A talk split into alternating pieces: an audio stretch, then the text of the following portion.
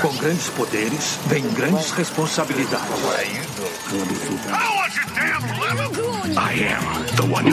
Os nossos funcionários batem seus cartões e enfrentam um constrangimento de falar sem ninguém ouvir. São eles o chefe desnecessário Matheus o Japa. I'm Prison Mike. Membro de um grupo a capela e estudante de Cornell, Guilherme Amarino. O, o Dwight carrega The Office nas costas. Pronto, falei. Discordem de mim quem achar.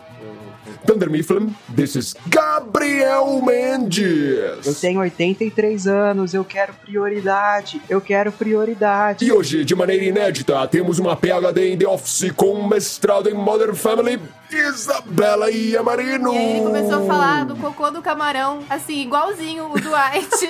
Você está ouvindo contemporánea.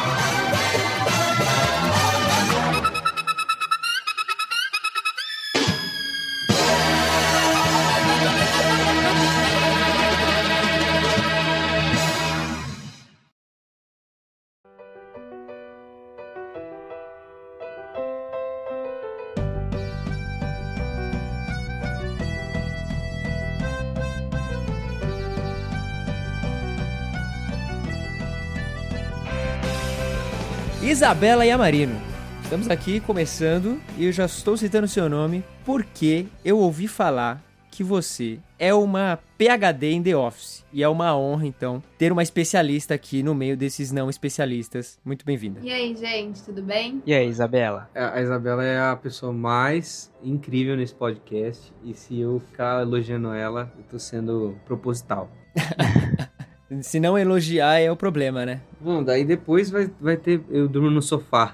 que, que aqueles casais que brigam dormem no sofá. Como já vimos aí pela nossa abertura, hoje estaremos falando talvez da melhor série de comédia de todos os tempos. Não sei, talvez esteja sendo tendencioso ao dizer isso. Obviamente iremos falar de The Office, essa série que domou e conquistou os nossos corações, as nossas mentes e também as nossas figurinhas de WhatsApp, por que não? Ótimas figurinhas de WhatsApp. Meu Telegram é a melhor coisa que tem só por causa das figurinhas de The Office. Então, é só no Telegram que eu Incrível. tenho bastante. É aquele eu pacote. tenho um monte no WhatsApp. Manda no grupo.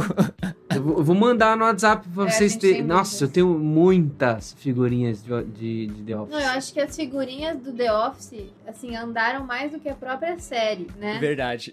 Acho que são mais famosas do que a série. É, esse fenômeno é, é Os interessante. memes são famosos, né? É. É, é isso aí. O, o meme do The Office, é, todo mundo sabe o que é The Office hoje por causa do meme do Dwight. E daquele do Michael, que é o não, não, não. É.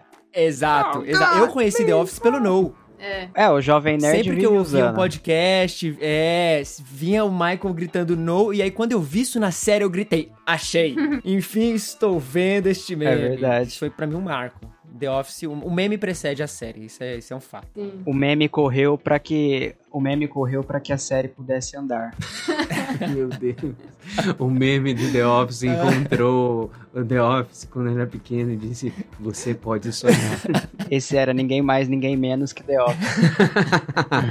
E como quando a gente fala de coisa boa, né, a gente fala de coisas que arrebatam o nosso coração, a gente sempre fala primeiramente de como a gente conheceu essa série, de quando a gente começou a assistir essa série. Então eu gostaria que vocês falassem aí da primeira experiência com The Office. Bom, eu como ancião do grupo, como pessoa mais avançada, é... Como é que é? Tem, tem um... O Arnold Schwarzenegger fazendo aquele filme lá do Exterminador do Futuro, tem um deles que ele fala assim, eu, eu sou old but not obsolete. Então esse sou eu aqui nesse grupo. Old But Gold. Old but gold. Eu via na TV mesmo. Então, é, ali 2006, 2007, um pouquinho depois que começou The Office, quando começou um hypezinho, eu via alguns episódios, via aí quando passava na TV e fui vendo, né, a minha primeiro contato foi esse, assim. Eu curtia e curtia muito a, a parada do parkour. Era muito engraçado. É, esse- acho que esse meme do parkour também foi um dos que rodou bastante aí. Que canal que passava? Era no FX? Cara, eu acho que era na Sony que passava, porque é Ah. da NBC, certo? Aham. Então acho que aqui passava ou na Sony ou no canal da Universal. Eu não tenho memória de, de ter visto na televisão. Também E minha, não. mãe, e a minha mãe ficava na Sony o dia inteiro, Sony Universal, vendo Criminal Minds. É, eu ficava rodando assim. Porque, ó, teve uma época que passava a tarde inteira na Warner Friends. Então era tipo. Não, não era a tarde inteira. Ah, era uma boa das parte da tarde. Era assim, maratona. Não, é, é toda É que hora. Passava depois do almoço, passava, dois, passava quatro episódios por dia. Dois depois do almoço e dois no fim da tarde. Então, como a Isabela é PhD em Friends, em The Office e com mestrado em, em Modern Family, ela sabe dessas coisas. Mas é isso, passava aí ficava rodando, assim, pra ver as sitcoms, assim, mais famosas. Eu acho que eu comecei a ver, assim, eu demorei um ano pra, pra ver pela primeira vez a, a série inteira, assim. Porque eu comecei daquele jeito que eu acho que a maioria das pessoas começa a ver a série, que é daquele jeito meio. Ah, não sei se eu tô gostando muito. Né? Então eu demorei muito tempo, assim, pra, pra engrenar. Eu lembro de ver um episódio aqui, outro ali, mas acho que faz uns três anos. E agora eu quero saber do Will, o que, que ele vai falar, como que ele começou a ver The Office. Não, só, Eu só pra que- vocês terem um negócio. Peraí, peraí, para aí. Não, É, é, você ouvinte É. não tá acostumado com esse nome.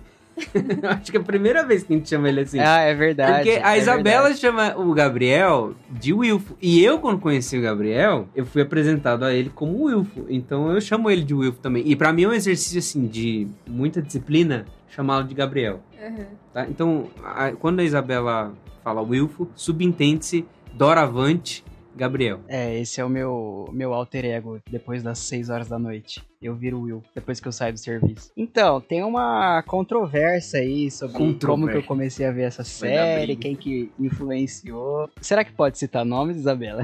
pode. Então, eu vou ser sincero. Tem uma amiga nossa que é muito, muito, muito fã. Muito fã mesmo também. Só que eu apresentei pra essa amiga também The Office, tem isso também. É, eu, Eu tinha essa dúvida ela. de quem que apresentou pra quem, mas tá. E ela, essa amiga nossa, vivia mandando vídeo assim de cenas engraçadas e tal. E eu dava, tipo, sabe aquela fumacinha do nariz, aquela risadinha que você faz? Só que, tipo, você não tá envolvido, porque é um vídeo isolado, um vídeo curto, assim. Você não sabe nada do personagem, você fala assim, putz, o cara é um baita de um idiota só, né? Mas a Isabela, ela conseguiu convencer é, a minha pessoa a dar uma chance pro seriado The Office. Só que, ao contrário de muitos, eu já amei no primeiro episódio, porque era tão ridículo que, eu achei a perfeição. E eu já tinha um costume de assistir bastante série com humor de constrangimento, uma série britânica, por exemplo, In-Betweeners e Misfits. Inclusive, se você tá ouvindo aí, você ouvinte, nunca assista In-Betweeners, tá? E se assistir, você nunca ouviu isso de mim, mas é muito boa. é, é uma série muito boa. É, é pura idiotice também. Era uns cinco caras é, do subúrbio inglês lá, e a vida dos caras é puro constrangimento. Então eu já estava familiarizado com o humor desse tipo, mas eu não esperava que fosse ser tão focado em te fazer não querer estar ali junto com aquelas pessoas. Mas ao mesmo tempo, aliás, eu assinei o Amazon Prime para ver essa Olha série. aí, Tá bom, Isabela? olha aí. E tô Tá pagando bom. até hoje porque o Ficou serviço por é The Office. muito bom. Você pode fazer a sua assinatura na Amazon Prime agora usando o cupom contemporâneo. O Gui- merchan de o graça, Gui, né, mano, cara? ele é muito garoto propaganda pra qualquer coisa, né? Ele é o jovem O nerd. cara tá falando pro, mó propaganda aqui. Cara, acho que The Office eu- tem é, esse esquema do meme, ele antecede a série. E comigo foi assim, de sempre tá vendo uma microcena fazendo referência a alguma coisa. Seja a cena do Michael em histeria, ele mordendo os lábios, que é clássica também. Ou a própria cena do parkour, né, deles gritando e pulando em caixas aleatórias. Então, foi muito isso, assim, de caramba, que série será que é essa? De onde vem essa referência? Por que, que esse personagem é tão icônico assim? Até que, de uma maneira ilegal, antes mesmo de saber da existência da Amazon Prime, não estou incentivando ninguém a fazer o mesmo e nem dizendo que me orgulho de ter feito. Entretanto, baixei as primeiras temporadas e assisti a primeira e a segunda temporada. Achei bom, achei legal, mas sei lá, fiquei com preguiça de assistir o resto, assim. Então eu posso dizer que de uma forma, talvez não tenha sido como o Gabriel que me pegou. Sabe, eu gosto muito da primeira temporada, eu gosto muito das subsequentes, mas eu acho que demorou também e graças ao advento do streaming e da série na Amazon Prime, foi aí que eu parei e falei, mano, vou assistir isso aqui desde o começo porque eu sei que é bom, assim. Uma série, e é um negócio, né? Uma série não é tão aclamada assim por nada. Né? Ela tem que ter algumas coisas, algumas qualidades pra ela ser tão comentada, tão aclamada e também tão atemporal, né? Fazendo sucesso até hoje, por exemplo. E meio que isso me convenceu e aí depois quando eu fui reassistir, Desde o primeiro episódio também, a série me pegou de novo e aí foi assim. Foi a, terminar de assistir, já voltar assistindo do primeiro episódio e foi tipo umas duas, três vezes reassistindo a série. Era a única coisa que eu queria ver. Porque, e aí eu não sei, The Office tem um negócio muito envolvente, não tem? Na, na forma de, de, de, contar a história. É, é, tem. Eu acho que ele te prende, assim. A, a, a história toda ela é construída para te prender. Não, não é exatamente uma história que nem, sei lá, as séries da mesma época, assim, que se você vê, elas eram bem mais desconexas do que The Office era, as sitcoms, né? E o The Office, ele vai te acompanhando dentro de dramas pessoais ali. Então, é, você tem o drama dos personagens, você tem a vida de escritório, o que, que vai acontecer depois. Parece que existe um, uma coisa acontecendo ali, tipo, uma narrativa para além das próprias mini narrativas de cada episódio, assim, coisa que não é tão comum em sitcom, né? É menos comum em sitcom isso. E aí você fica interessado em saber, tipo, e ao mesmo tempo é um negócio tão cotidiano, cara. É tão assim, é, é escritório mesmo, sabe? É. Tipo, é um negócio que você viveria, sabe? Sem dúvida. Eu acho que por ser muito cotidiano, assim, nisso eu acho que tem um pouco de semelhança com as outras sitcoms mais comuns, assim, né? Por ser uma circunstância tão, assim, do nosso dia a dia, eu acho que a gente, assim, se sente parte daquilo mesmo, né? E você acaba sentindo meio que falta daquelas pessoas, como se fossem seus amigos mesmo, ou seus companheiros de trabalho mesmo, no caso, né? Então eu acho que tem muito disso, assim, de você, sabe, colocar para te fazer companhia, para aquelas pessoas te fazerem companhia. Uhum. É, eu vejo assim também, porque é, ao contrário de Roy Met Your Mother, que também eu gostei bastante durante muito tempo, apesar de não ser situações tão cotidianas assim, talvez quem vê Roy Met Your Mother acha que é mais fácil passar pelo que eles passam do que com que pelo que a galera do The Office passa. É, para mim é totalmente o contrário. Você não sai com seus amigos. A pessoa nunca trabalhou, dias. né, velho? É, você não sai com seus amigos todos os dias, você não mora em frente aos seus amigos. Sim. Eles não estão no seu apartamento é, a tarde inteira. Ainda bem, né?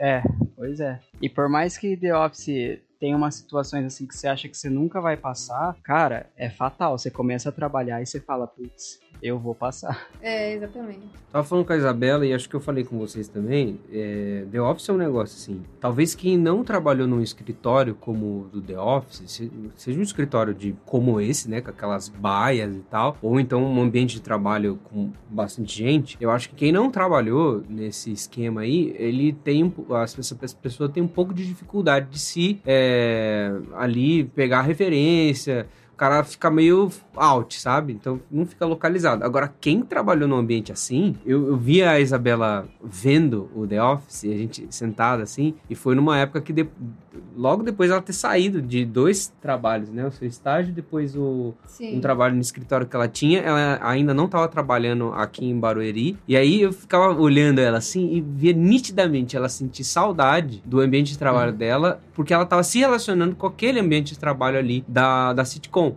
Então, é um negócio muito real, cara. E os, tanto os constrangimentos, uh, os, todos os constrangimentos, os personagens, as cenas mais engraçadas, os dramas, cara, você é, passa por isso. Aquele momento que eu, aquela pessoa mais esquisita fala uma coisa que você olha pro seu amigo mais próximo, tipo... Mano, é, é, acho que até na escola, você, sei lá é, qual é Sim. a faixa etária dos ouvintes, mas, meu, na escola você fazia caricatura dos seus professores mais chatos. Você fazia caricatura dos outros a, amigos seus de classe. E você acha que no trabalho isso não acontece? Óbvio que acontece. Sempre tem alguém que a gente meio que zoa, faz caricatura, e tem Se não bullying. acontece com você no seu trabalho é porque você é o próprio Dwight do é, seu escritório. Você é, é o esquisitão. Se você não é aquele que faz as pranks, alguém está fazendo pegadinha com você.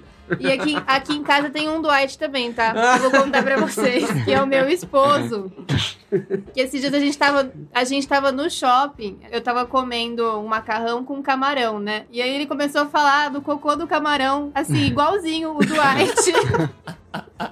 ele falou exatamente, eu acho que ele, ele nem percebeu que ele falou exatamente a mesma frase do Dwight estragando sua refeição em segundos. Ele falou assim: sabe essa linha preta aí no seu camarão? É cocô.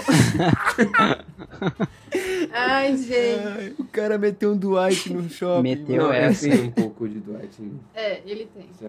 Mas aí que tá, essa é a parada que o Gui falou é muito real, assim. Tanto da localização, de você se localizar naquele ambiente, e tanto de identificação, muitas das vezes, com algumas reações, principalmente é, a que a gente se identifica mais, assim, como público. A do Jim, constantemente olhando tudo aquilo e olhando pra câmera, enfim. A gente se identifica com esses personagens em algumas questões, né? A estranheza do Dwight, a, os dilemas amorosos que rola ali entre o Jimmy e a Pam. Localização e identificação é uma das dos fatores que nós como público sentimos que mantém a gente até o final. Pelo menos é essa a minha impressão assim que eu tive na primeira vez que eu assisti. Foi caramba, esses personagens, isso aqui é um, é um negócio assim é, é incrível, preciso continuar co- assistindo isso aqui. sabe? Outra coisa é que além de, por exemplo, de ter as pessoas no ambiente do, do trabalho de escritório lá, além de ter as pessoas que você trabalha todos os dias, que por si só já garante alguma situação todos os dias da semana, tem também o que seriam os personagens recorrentes aí, que não são os principais, mas, por exemplo, no escritório que eu trabalhava, tinha uns clientes que também eram tão bons quanto os, os funcionários que apareciam lá. Tipo, hoje é terça-feira, tipo, putz, hoje eu sei que tal pessoa vai aparecer aqui, o cara vai fazer uma gracinha vai zoar alguém, vai ser zoado. Acho que a Isabela também, né? Tinha uma- uns clientes, assim, bem, bem engraçados e caricatos. Nossa, nem fala. Quando eu trabalhava no, no fórum, né, a gente atendia o balcão, né? Então a gente ficava atendendo a galera. A maioria era advogado, né? Gente, tem cada pessoa que você fala assim, saiu da televisão essa pessoa, não é possível. Tinha um que parecia que saiu de uma máquina do tempo, na verdade. Porque ele parecia que vinha de outra época. Então, assim, Você não sabe? Pode ser que sim. é, mas tem muito disso mesmo, assim. Tem gente de todo tipo, né? E num ambiente de trabalho assim, a gente vai encontrando essas pessoas. É, hoje, onde eu trabalho, é, não é mais escritório. É, eu também trabalho em recepção. Então eu não consigo passar tantas situações... Você é a Pam. É, eu sou a Pam. Eu não consigo passar com- por tantas situações com os meus colegas de trabalho, porque a gente tá muito focado numa coisa. A galera que aparece lá pra ser atendida também é o que a Isabela falou. Por exemplo, tem um senhor lá que chama Seu Luiz. E ele vai sempre com um chapéu, um jornal de ponta cabeça, e ele começa, antes de pegar a senha pra ser atendido, ele começa a gritar: Eu tenho 83 anos, eu quero prioridade, eu quero prioridade. E tipo assim, é toda vez isso, Quero sabe? café! É esse É o cara do ele é o café, cara eu do ia falar Café. isso. Ele é o cara do Café, sem dúvida. Ó, mas o negócio do, no The Office que eu acho legal e que, assim, quem negar que faz isso, gente, desculpa, mas você é um baita um mentiroso. Porque eu acho que o The Office, ele mostra uma realidade de escritório que são as pessoas que estão lá trabalhando, mas utilizam do seu tempo de trabalho pra tudo, menos trabalho. Então, tipo, acho que as cenas que a gente vê a gente vê algumas cenas da PM atendendo, dando Mifflin desses PM e aí passando pro Michael alguma coisa. Algumas, assim. Outras cenas raras deles fazendo alguma venda, só quando é muito engraçado. Mas todas as outras cenas do The Office, ele se constrói na base do matar o tempo de trabalho com qualquer outra coisa. E, cara, eu acho que é meio isso. Que Cara, realmente acontece. Principalmente quando você trabalha com prazo. Quando você sabe que ainda tem tal dia, tipo assim, ah, isso aqui vai ser tal dia só, aí acabou. Porque Mas, não, Gabs, não com você, né? Atualmente você não faz isso. Você é um bom não, não, funcionário. nunca fiz na real. É, É, exatamente. amigos que me falam.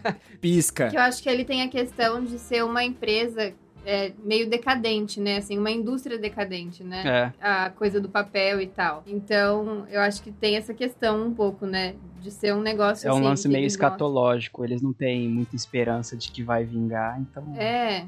Michael, what's going on? What did Jan say to you? Was she mean to you? Okay. Okay. Listen up, everybody. I have some news. All I can do right now is put on a brave face and go out there and be their leader. It's over. We are screwed. Dunder Mifflin Scranton is being shut down.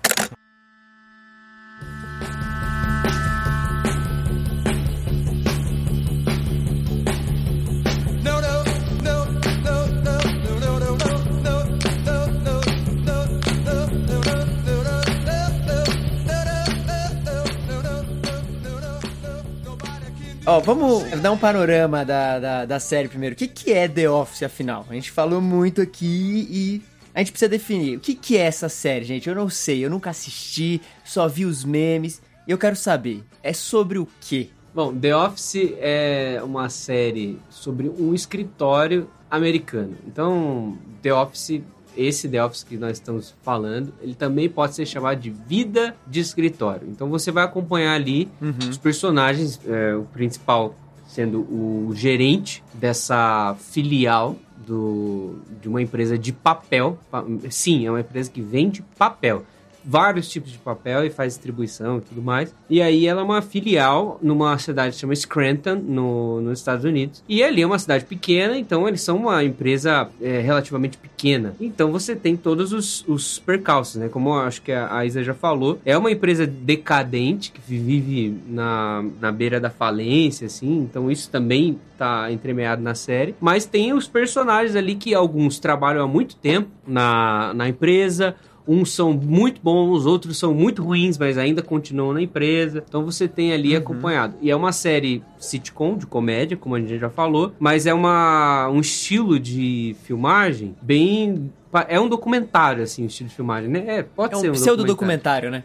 Não é aquele. Acho que é. Eles chamam de mockumentary, alguma coisa assim? É, mockumentary. Mockumentary. é. Mas aí que tá. O- a diferença de The Office pra, vamos por assim, pra outros mockumentary é que ele se leva a sério. Sim. E, e essa é a grande brincadeira do The Office. Embora seja uma sitcom, embora seja comédia, ninguém ali está tentando ser engraçado, porque você tá no trabalho, sabe? Então você percebe muitos personagens que eles não estão necessariamente, vamos dizer assim, na atuação deles e no roteiro, planejando ser engraçado, eles só estão vivendo a vida e trabalhando naquele escritório, e tudo isso vai se tornando engraçado e vai escalando nos níveis assim muito muito bizarros. Então eles se levam a sério, tanto que o Michael Scott ele sempre fica tentando se portar muito bem perante as câmeras, né? Então ele sempre é o cara muito bom, ele dá vários conselhos olhando pra câmera. Quando ele apresenta as pessoas do escritório, ele fica sempre fazendo uma piada, né? Eu lembro até hoje quando ele chega, ó, essa é a Pema, a nossa secretária. Se você acha que ela é bonita hoje, você devia ter visto ela alguns anos atrás, sabe? E você fica tipo, mano, que desnecessário. So this is my kingdom, far as the eye can see.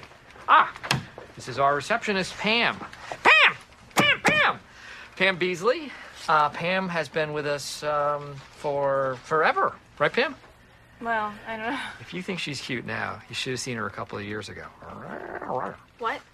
É, essa é a premissa, é a premissa da série, porque a premissa da série é o Michael Scott, que é esse personagem que o Steve Carell faz, ele meio que fez uma, uma parceria, combinou com essa equipe de filmagem. Ela é um personagem da série, que você nunca vê, porque é a própria câmera. Então essa equipe de filmagem fez uma parceria com o Michael Scott para filmar essa vida de escritório num escritório americano e produzir um documentário. Esse é tipo o contexto geral da série. E aí o Michael tá tentando o tempo todo impressionar, mostrar o quanto ele é um bom gerente, o quanto ele é o, o considerado o melhor chefe do mundo.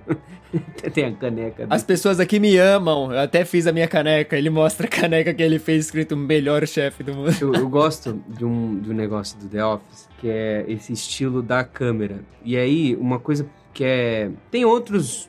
é, Outras sitcoms, tipo Modern Family, é, Brooklyn Nine-Nine, e outras até, que utilizam esse recurso. E aí elas são mais escrachadas, elas se levam mais a sério como sitcoms nesse aspecto, porque produzem mais risada proposital ali e tal. Mas The Office, ele talvez a- o trunfo dele é que tá ali as câmeras e os atores, no caso, a, a- cada um deles, age tão bem diante da câmera que ele parece que é mesmo uma pessoa, que é um trabalhador ali, e tem uma câmera ali que ele tem que se relacionar, ele mostra até constrangimento, assim. Nas primeiras temporadas, o constrangimento da Pen com as câmeras, assim, é nítido. Você vê que ela, quando a câmera tá ali filmando só ela, ou ela e mais alguém e tal, ela Ela não tá confortável, né? Ela fica bem totalmente, totalmente, cara, desconfortável, assim, tipo, muito desconfortável. E esse é o grande trunfo, né? De mostrar coisas que geralmente a gente não veria sendo filmadas, assim.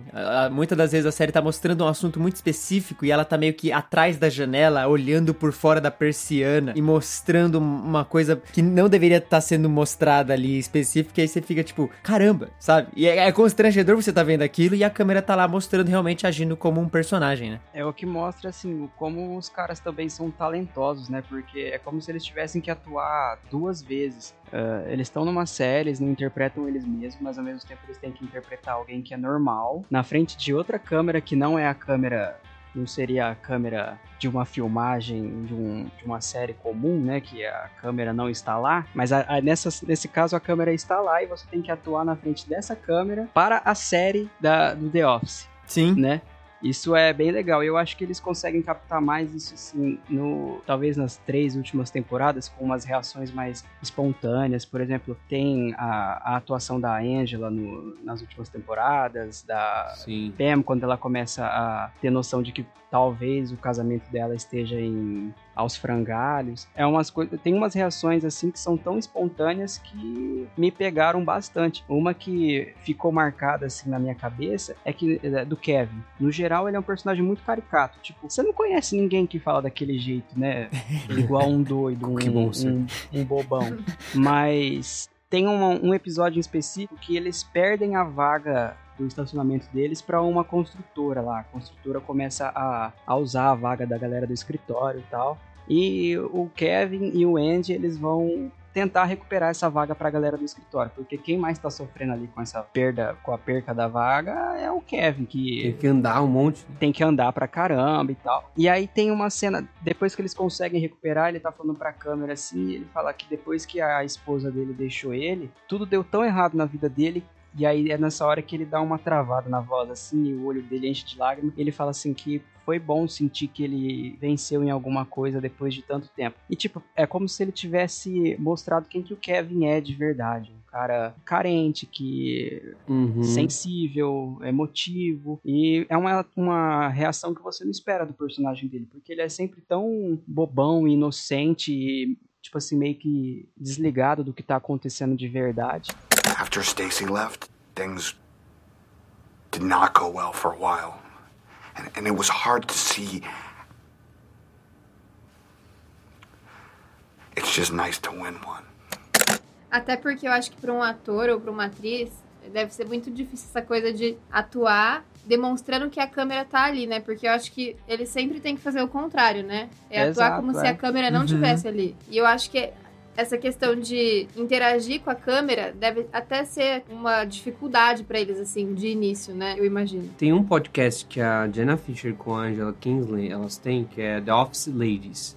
E num desses podcasts, acho que elas estão falando sobre o começo do The Office e tal, num dos primeiros episódios. Cada episódio elas falam sobre um episódio, né? E aí elas estão falando que pra preparar eles para o papel de é, eu sou a, a- ali a recepcionista, eu sou da contabilidade, eu sou o cara de vendas e tal, eles, antes de começar o hack das câmeras, eles tinham que ficar, tipo, 15 minutos ali, fingindo que estavam trabalhando mesmo, sabe? Pra, pra incorporar os papéis ali de, de empresa. Aí entrava a, a equipe de filmagem e começava, assim, como se estivesse mesmo captando eles real, sabe?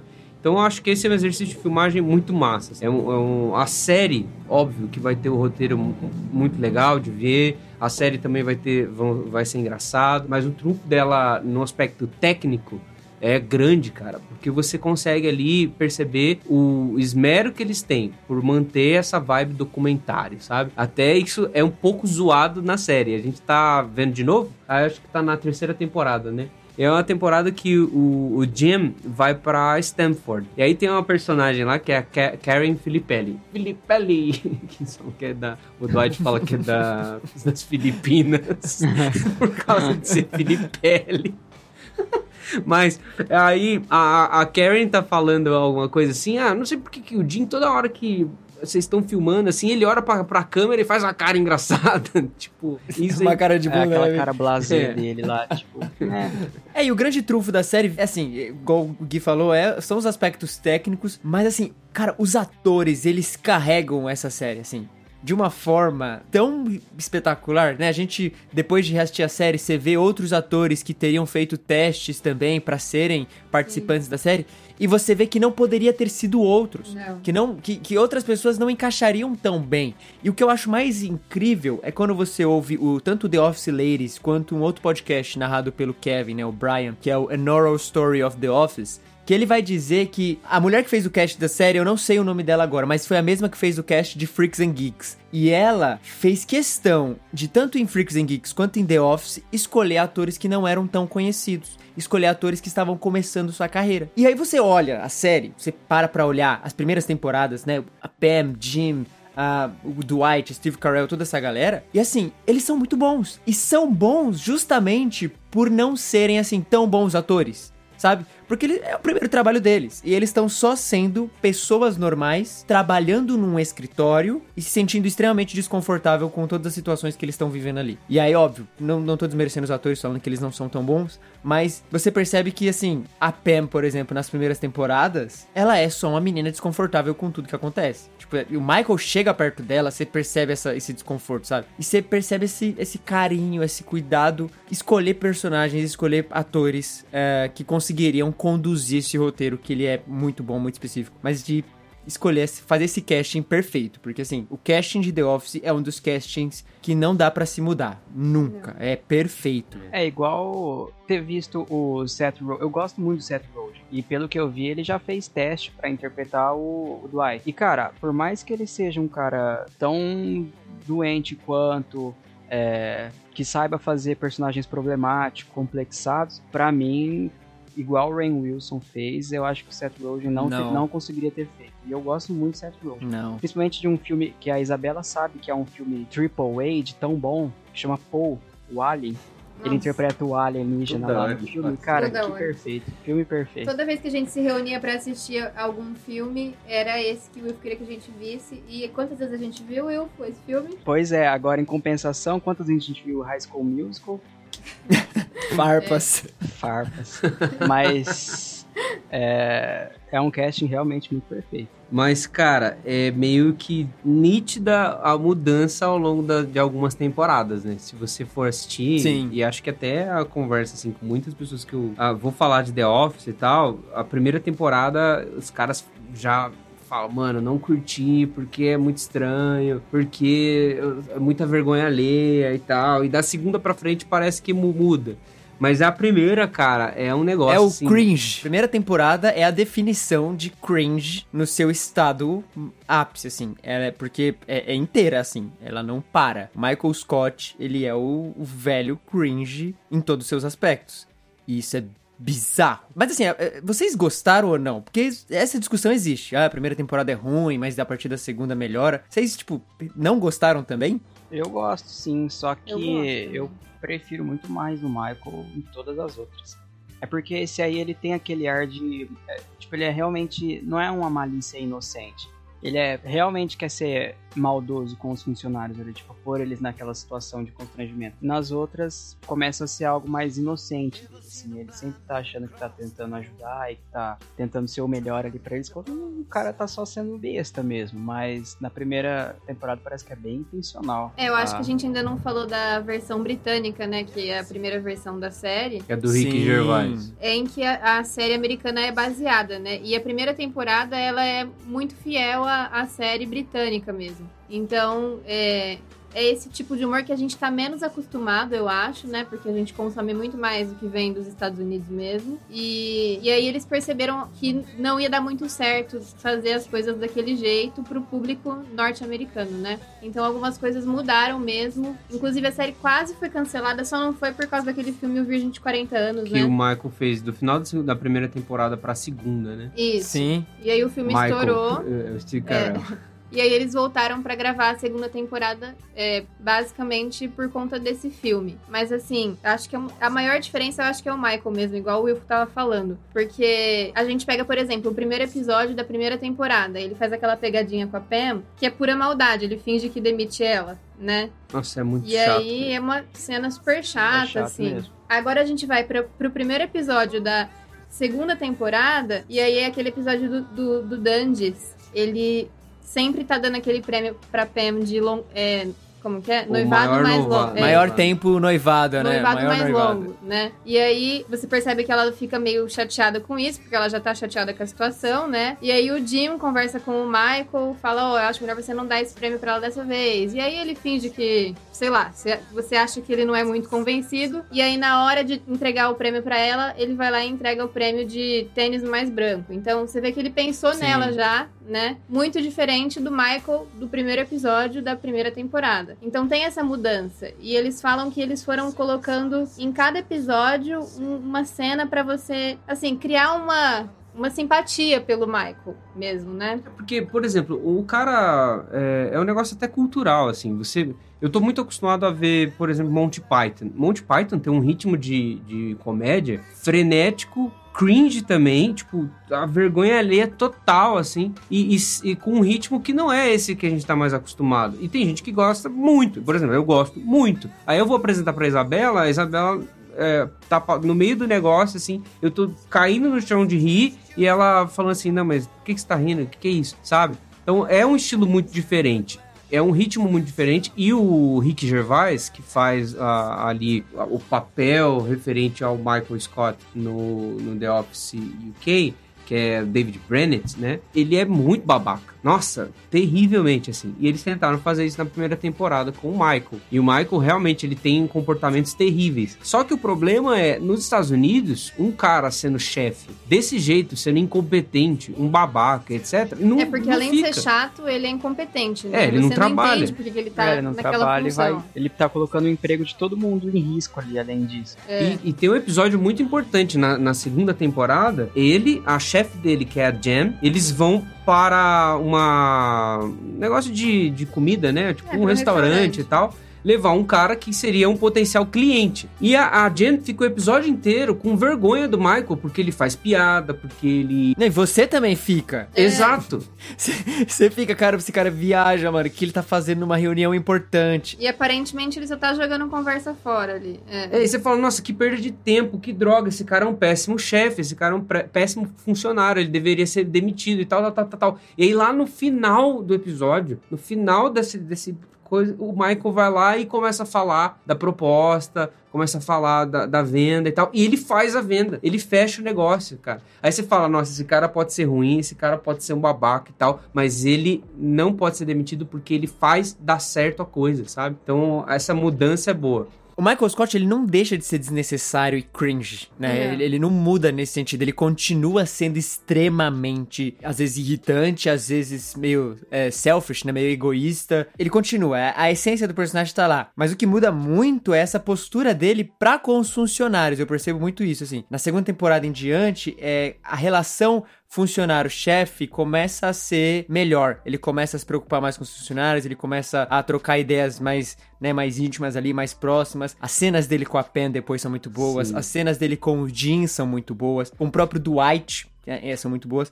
Então, assim, eu particularmente eu não ligo. Eu acho que eu sou do time do Gui, assim, de que, mano, tem tipos de comédia malucas, assim, que eu racho o bico, pra mim tá perfeito. E se The Office fosse uma primeira temporada esticada, eu acho que eu teria gostado também, porque eu gosto muito da primeira temporada. É, eu né? Tipo, tem o, o episódio 2, Diversity Day, é, é, é- é muito bom. Esse episódio é muito bom. Patrimônio É cultural. Masterpiece. É, é, é muito bom, cara. Que assim. Os caras pegam, né? O que nunca fazem piada né, na, na- nas TVs. Estereótipo. Então, beleza, vamos fazer um episódio Eles, só sobre estereótipo. eles vão pra além do Eles limite. escracham. né? Igual a com o judeu lá. Você me poderia fazer um empréstimo? tipo, velho. É uma piada que tem bastante no Borat também. É, e, e você vê que assim, os caras, mano, tem ideias boas, tem conceitos bem trabalhados ali. Ué, Por exemplo, o Dwight, ele. Eu gosto do Dwight da primeira temporada. O Dwight da primeira temporada é um otaku. Ele usa a camisa de anime, tá ligado? Sim. Ele vai jogar basquete com a camisa de anime. Nossa, inclusive eu quero aquela camiseta. Anime World Expo. Eu quero essa camiseta. E aí você vê, tipo, muitas coisas boas ali. E o que muda real na segunda temporada, eu acho que é a comédia, ou geralmente os dramas que a gente tá se relaciona melhor por ser mais americanizado, é exatamente essa essa camada a mais no Michael Scott. Eu- na primeira ele parece ser muito superficial, é só o cara louco que fala bobagem, zoa todo mundo e é desnecessário um péssimo chefe. E na segunda é tipo o cara louco que fala bobagem, talvez seja um péssimo chefe, mas putz, olha esse cara, tá ligado? Ele tem as- os bons momentos dele, ele tem as paradas boas dele e você gosta do Michael Scott. É uma série que faz você gostar do chefe ruim. A acho que a diferença do da primeira e para as outras é que o Michael da primeira temporada ele não se importa, ele não talvez não se importaria em sacrificar a reputação do funcionário pela piada. Então a piada vinha sempre em primeiro lugar e depois ele passa a considerar o sentimento dos, dos colegas e Sim. dos amigos dele é, antes de fazer uma piada com essa pessoa. É óbvio que isso não vale para todos os momentos dele, mas ele passa a considerar mais assim a, a presença de cada um ali na- antes de falar Ó, qualquer coisa. Um comentário sobre isso, tem um episódio que é, eu acho que é importante pra isso, você perceber as ações do Michael, né? O tempo todo o Michael tá querendo coisa pra ele mesmo, o tempo todo. Ele é, ele é um cara egoísta em si. Mas ele é o cara que quer amigos, ele é um cara que quer atenção, ele é um cara que quer gente que fale bem dele. Ele é, ele é carente nesse aspecto. E aí tem um episódio que as crianças, os filhos do dos funcionários, vão lá, eles têm que ficar entretendo eles. Aí o Michael lembra que ele participou de um programa. Nossa, eu nem lembro qual que é o programa. E aí é, aparece ele criança. Aí tem um bonequinho lá falando, e ele fala, ah, o que, que você quer e tal. Daí aparece várias crianças falando e tal. Aí vai o Michael. Aí o, o bonequinho fala assim, o que, que você quer? Daí ele fala assim, eu quero casar e eu quero ter mil filhos para eu ter mil amigos. E eles nunca negarem serem meus amigos e ficarem sempre comigo. Tipo, aí fica um momento muito constrangedor, assim. Isso é bem Chaves. E aí você não sabe se você fica com vergonha alheia, se você acha ele um babaca, ou se você entende ele e fica com dó, sabe? E é um misto de sentimento com o Michael Scott. Okay, next. So, what's that's your me. name? That's me. Oh, hi, Michael. Well, what's your favorite subject in school? Recess. Recess. So, tell me, what do you want to be when you grow up? I want to be married and have a hundred kids so I can have a hundred friends and no one can say no to being my friend.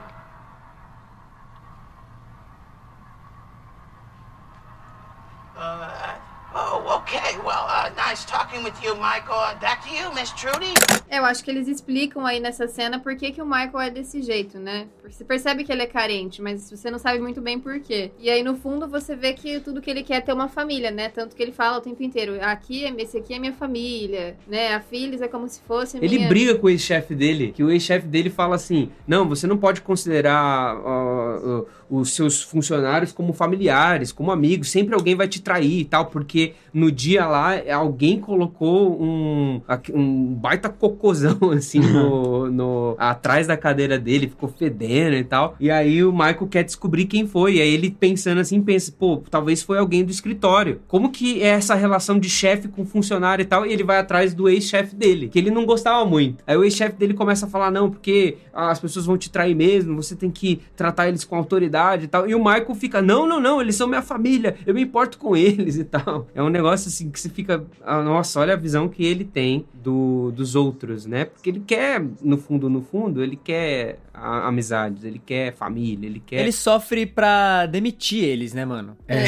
Tem muitas cenas nas primeiras temporadas de demissão e ele fica tentando, tipo, não, não posso demitir, eu tenho que demitir. É os downsizing, né? Redução de, da empresa. E aí fica essa luta dele de, tipo, é, eu vou demitir, mas eu não vou falar, porque se eu falar, eles vão me odiar. Então, Dwight, vem aqui, fala pra mim, pra aquele cara lá que ele vai ter que sair, tá ligado? Porque ele tem essa necessidade, tipo, eu sou o chefe, todo mundo tem que gostar de mim, e se não gostar de mim, pra, pra ele é a morte. Se não gostar dele, é tipo, é o fim. É, ele quer, ele sempre põe as pessoas em uma situação de constrangimento, mas ele nunca quer ser a pessoa a, a enfrentar esses momentos difíceis da vida onde ele tem que conversar sério com É alguém. igual o episódio do plano de saúde, que ele faz o Dwight Nossa. cortar os, É, re- os benefícios todos. E aí ele sai pra arrumar uma surpresa, porque ele quer, porque quer trazer uma notícia boa. E no fim é muito É. constrangedor, porque. Ele fica o dia inteiro, não, gente, fica- eu tenho uma surpresa. E aí no fim todo mundo fica em volta dele esperando a surpresa. Tipo, todo mundo E ele encurrala ele na quieto. porta da sala dele. fica um silêncio, porque ele não sabe o que falar. silêncio, mano. Ai, gente. Acho que um episódio que você vê a, a, a evolução dele nesse sentido é quando o Stanley desrespeita ele na frente de todo mundo e, e ele precisa tomar uma atitude quanto àquilo, porque as pessoas precisam ver que ele é o chefe ali. E eu acho que é a primeira vez que ele vai. Ele enfrenta um funcionário dele daquele jeito, como se ele. Tipo assim, ele realmente é o chefe, eu mando aqui, eu sou o chefe desse lugar, você precisa me respeitar. Por mais que você não tenha essas diferenças comigo, eu, eu espero o teu respeito. E você vê que ele realmente. Mas ele realmente recebe o respeito. Tipo, o Stanley fala assim: não, agora que você falou desse jeito comigo, aí sim, aí eu, eu te respeito nisso. É, esse Acho é, que é uma um episódio importantíssimo, inclusive, pra relação do Stanley com o Michael. Exato. Que é de altos e baixos e tal. Mas você sente a dor do Michael, né? Ele- é, até depois ele dá uma entrevista. Super. Tem esses momentozinhos de entrevista. Talking Heads. É, isso. Aí ele. Ele tá mal, assim, sabe? Nossa. É, eu acho que eu, eu também vi como um episódio bem importante, assim, pra, pra relação dos dois e pro personagem. Porque você não vê ele tomar atitude assim. É, tem, tem vários pontos, assim, cruciais, né? Por exemplo, aquele que o Jim é, faz uma festa pra todo mundo da, da firma Nossa. e não chama o Michael. Isso é, acho que é na segunda ou na terceira temporada, eu não sei, mas eu acho que é na Segunda. segunda. E não chama o Michael. E aí fica aquele clima, nananã, aí ele tem que mentir pro Dwight, explicar por que, que eles não convidaram o Michael, etc. Calha que no, no meio que no fim da festa, o Michael Scott somente chega lá. Fala, não, eu vim, porque eu fiquei sabendo, ele veio e tal, começa. E aí todo mundo fica, tipo, muito sem graça porque ele tá lá, porque ninguém queria ele lá. E ele quer se divertir, ele só, ele só quer ser amigo da galera. É isso, ele, ele quer ser o chefe amigo da galera. E aí, esse eu até tava comentando fora, assim, com os meninos, que esse é um dos episódios que eu gosto, e, e- e esse é um episódio que eu gostei muito do Jim, porque nesse episódio o Jim chega e, enquanto o Michael tá cantando karaokê sozinho... Ele tá fazendo um dueto, inclusive. O Michael começa a cantar a parte do homem e a parte da mulher. É verdade. Ele faz E o Jim vai lá, entendeu? Ajudar ele, assim. Então, cara, é, é muito doido isso. Porque é uma série que realmente é aquele um, um misto de sentimentos. Você fica constrangido, você não sabe o que você faz, você não sabe se você ri. Mas você começa a se importar com os personagens. E eu acho que esse é o maior trunfo das narrativas, né? Mesmo sendo uma sitcom e que geralmente os personagens são mais rasos, feito ali só pra gente rir. Quando uma sitcom começa a fazer você a se importar com esses personagens... Cara, foi aí que ela me ganha, sabe? É aí que ela, que ela leva não só eu, mas como todos os espectadores, a continuar assistindo aí a, a série e, consequentemente, a, a amá-la como é a paixão de todos por The Office, né? Eu nunca vi uma pessoa que assistiu The Office inteira e falou, não, eu não gosto de The Office. É impossível. Se a pessoa verdade. assiste mais de três temporadas, ela é apaixonada pela série. Hey, uh, this is a duet, so need somebody else. Pam, you wanna come up and uh, sing this one? Need somebody else? Takers, please. Baby, when I met you, there was peace unknown. Kelly, Tried to get you with a fine tooth comb. I was soft inside. There was something going on. This part goes to the uh, girl. You do something to me that I can't explain. Hold me closer and I feel no pain. Every beat of my heart, we got something going on. Tender love is blind. It requires a dedication. All this love we feel needs no conversation. Divided together, uh huh. Making love with each other, uh huh. We're making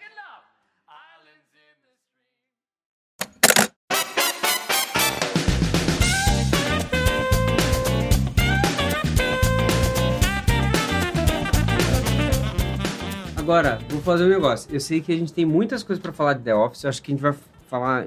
Dá pra ficar 10 horas aqui falando de vários assuntos. Porém, eu, eu queria aproveitar a habilidade da Isabela. Eu pedi pra ela fazer um negócio. Não falei pra vocês de propósito. Eu não queria que vocês estudassem nada de The Office específico com medo. Mas a Isabela vai fazer um quiz de The Office. Ai, meu Deus, eu me sinto a Billie Eilish agora. Manda Agora nós iremos testar os nossos conhecimentos de The Office. A Isabela preparou algumas perguntas e a gente vai. Vamos ver se a gente assistiu mesmo esse negócio ou não. E não Você vale abrir a já abinha. assistiu mesmo. Pela sexta vez. É, e não vale abrir a aba no. Vamos combinar aqui. Não, Tem que é falar a primeira resposta que vier na mente, assim. E não vale ficar abrindo a aba no Google. Depois a gente vê a resposta certa. Hands free. Manda brasa. Eu acho que eu não vou acertar as coisas, porque ela faz as perguntas. calma muito aí, difíceis. calma aí. Eu me acho, eu me acho um grande especialista. Eu já tô falando isso pra eu ver minha queda. Então, já fica aí. Vamos lá. Eu me acho um regular que assistiu muito na pandemia e viciou. Eu vou errar muito, mano. Vamos lá então. Primeira pergunta. Não sei se vocês lembram de um episódio que tem uma reunião sobre luto que o Michael faz. Nossa. É um episódio onde o ex-chefe do Michael morre e aí ele faz todo um rebuliço em torno disso. Enfim, nessa reunião, é, o Michael pede para cada um contar sobre uma situação de luto que viveu e eles começam a contar sinopses de filmes ao invés de situações reais que aconteceram com eles, os personagens. Então aparecem três personagens que, que falam sobre três filmes. Quais são esses personagens e quais são os filmes que cada um fala? Um morto muito louco. Eu sei um. Eu sei o Ryan, um dos personagens. E o filme eu não sei, não lembro. Eu não lembro agora o nome do personagem do. Mas tem um morto muito louco. Eu É, acho que tem. Tem mesmo. Cara, eu sou muito ruim, eu não lembro. Eu sei que a Pen fala alguma coisa, não fala? No final? Sim. Que é da caixinha lá. Rei Leão. Rei- o Ryan conta sobre o Rei Leão. Rei Leão. Eu, é, eu acho que é o Ryan que conta sobre o Rei Leão. Ryan Ray Leão. Certo. É, e tem um morto muito louco. Eu não lembro quem conta, mano. Mano, o morto muito louco, vou chutar, é o Kevin? Sim, certo. Isso. Ah, yes. Boa, olha aí. Agora o último a gente tem que colaborar aqui, fazer Não, a mano, colaboração eu, eu lembro da. A Pam faz o discurso final. Porque é o seguinte, Não, nesse. a Pam faz o primeiro discurso. Ah, o primeiro discurso. Então, nesse, o Jim, ele é chamado pra falar uma cena, mas ele fez uma aposta com a Pam e ele não, pode falar não nada. É essa cena. Não, Essa não é esse? essa. Não, esse aí o Jim tá em Stanford, inclusive. Ele não tá nessa É, ele cena. não tá, ele não tá ali. Ah, O, o Michael, ele é, tem o enterrinho do passarinho lá. É, é essa cena. tem, tem. Esse é clássico, toca até a musiquinha. O Dwight não é porque ele tá tocando flauta. Então, eu acho que é, é o Kevin que fala uma coisa. É o Kevin Não, que o Kevin fala. já, a gente já falou. O Kevin fala do morto muito louco. Isso. Que- É, não, vocês já tá. falaram todas as pessoas, falta o filme. A Pam, o Gui já falou que é a Ah, Pam tá, agora. A Pam que Ah, fala. tá. Tá. falta a Pam. Cara, eu não sei, mano. Morto Muito Louco, Rei Leão. Morto Muito Louco, Rei Leão. E... Qual filme de morto que tem? Da época, né? Tem que ser da época ainda. Ah, Ghost. Não. Ah, Meu, eu não sei. Eu não sei. O Príncipe Essa Nova foi- York. foi minha última cartada. Então, na verdade é Menina de Ouro o filme que é Pam. por Ah, exemplo. Nossa, eu não ia lembrar. não, também não. Não, Nossa, nem não sei nem que filme que é. É que é um escalão, é, é uma escadinha, assim. Começa com a Pam falando a sinopse desse filme, que é assim, talvez seja a menos conhecida de todas e um pouco mais real. Aí vem o. O Kevin. Não, aí vem o Ryan que fala do primo dele, Mufasa, que aconteceu tal e tal coisa. e aí, por último, e aí o Ma- até aí o Michael nem tchum, né? E aí chega o Kevin e fala que o tio dele morreu, e aí eles ficaram agindo como se ele estivesse vivo, e aí é quando o Michael percebe. É. Então, são esses os filmes. Tá bom, meio ponto pra cada um, né, Meio então? ponto. Não, meio- é. Ah, não, o, o Gabriel acertou o ator e o filme. Então é um ponto pro Gabriel. Tá ganhando.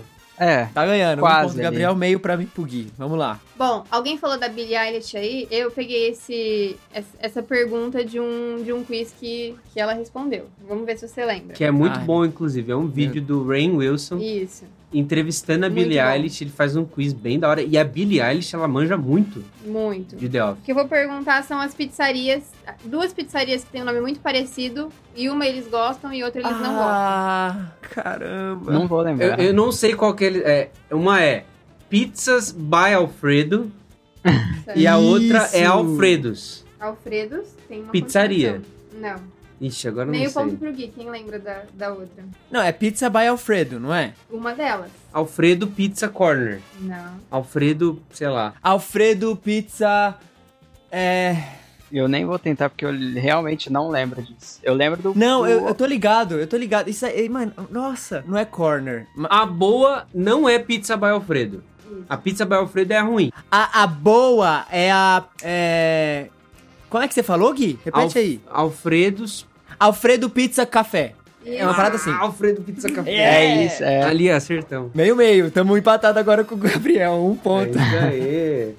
Trabalho em equipe chegamos. aqui, Eu e o Gui vamos construindo meio ponto a meio ponto. Vamos lá. Próxima pergunta. No casamento do Jim e da Pam, o Jim revela os planos dele em relação ao relacionamento dele com a Pam. Ao casamento dele com a Pam, na verdade. Ele fala que ele tinha um plano A, um plano B e um plano C. ó. Nossa. Qual é o plano A, B e C? Ah, É uma frase muito icônica do relacionamento de Jim e Pam. é mesmo. Caramba, mano. O plano A é casar na igreja, não é? Casar na igreja é um deles, mas não é o plano A. É, eu plano acho que o plano casar A é na o do igreja barco.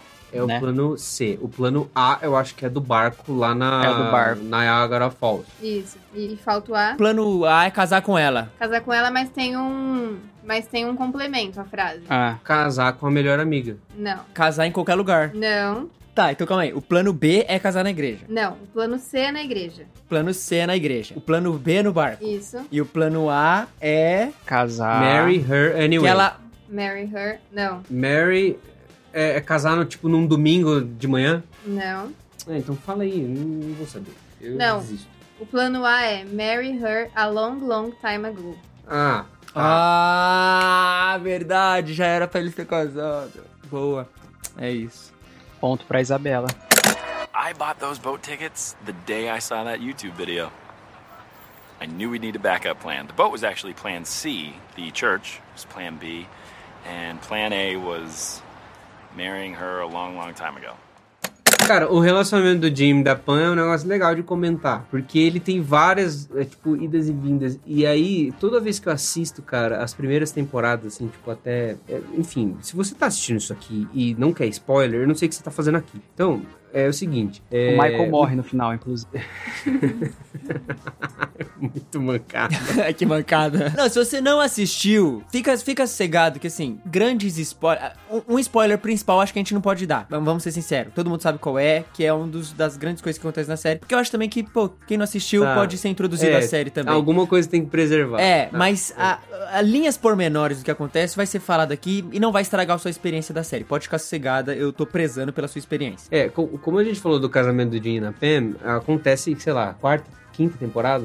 É a quinta. Sexta? Sexta? Nossa, É, não bastante. sei. Mas acontece muita coisa. Acontece, enfim, são quatro, Muita. cinco temporadas até chegar num casamento. Mas é, acontece várias idas e vindas, né? Então ca- o, o, o relacionamento do Jim e da Pam, cara, é um negócio agonizante, sabe? Porque é, é- é, tipo, acho que é pior do que o, o Clark Kent e a Lana no Smallville, sabe? É, é, cara, é o pior que Ross and Rachel, acho até. Porque é um vai e volta, aí Muito. desencontra, aí um, um quer, Mas outro pior não quer. não no sentido de ser ruim, é pior no sentido da complicação, né? É Isso. muito complicado pra eles É, funcionarem. é muito Porque a obstáculo. gente começa a série, que é o Jim é um, é um cara, eu acho genial a construção do Jim, mas ele é um cara que mora em Scranton, mas não quer ficar lá pra sempre, né? Trabalhar naquele lugar não é a vontade dele, viver naquele escritório não é o que ele quer pra vida dele, e é o plano dele é sair. E tem a Pam, que é uma secretária, e ela é noiva de um cara que trabalha no depósito do mesmo escritório, ali, do escritório, mesmo que é lugar Roy. eles trabalham. É o Roy. Então, é esse cara e essa moça, ela é noiva de um cara, mas você percebe que os dois têm uma química, eles estão sempre juntos, estão sempre conversando,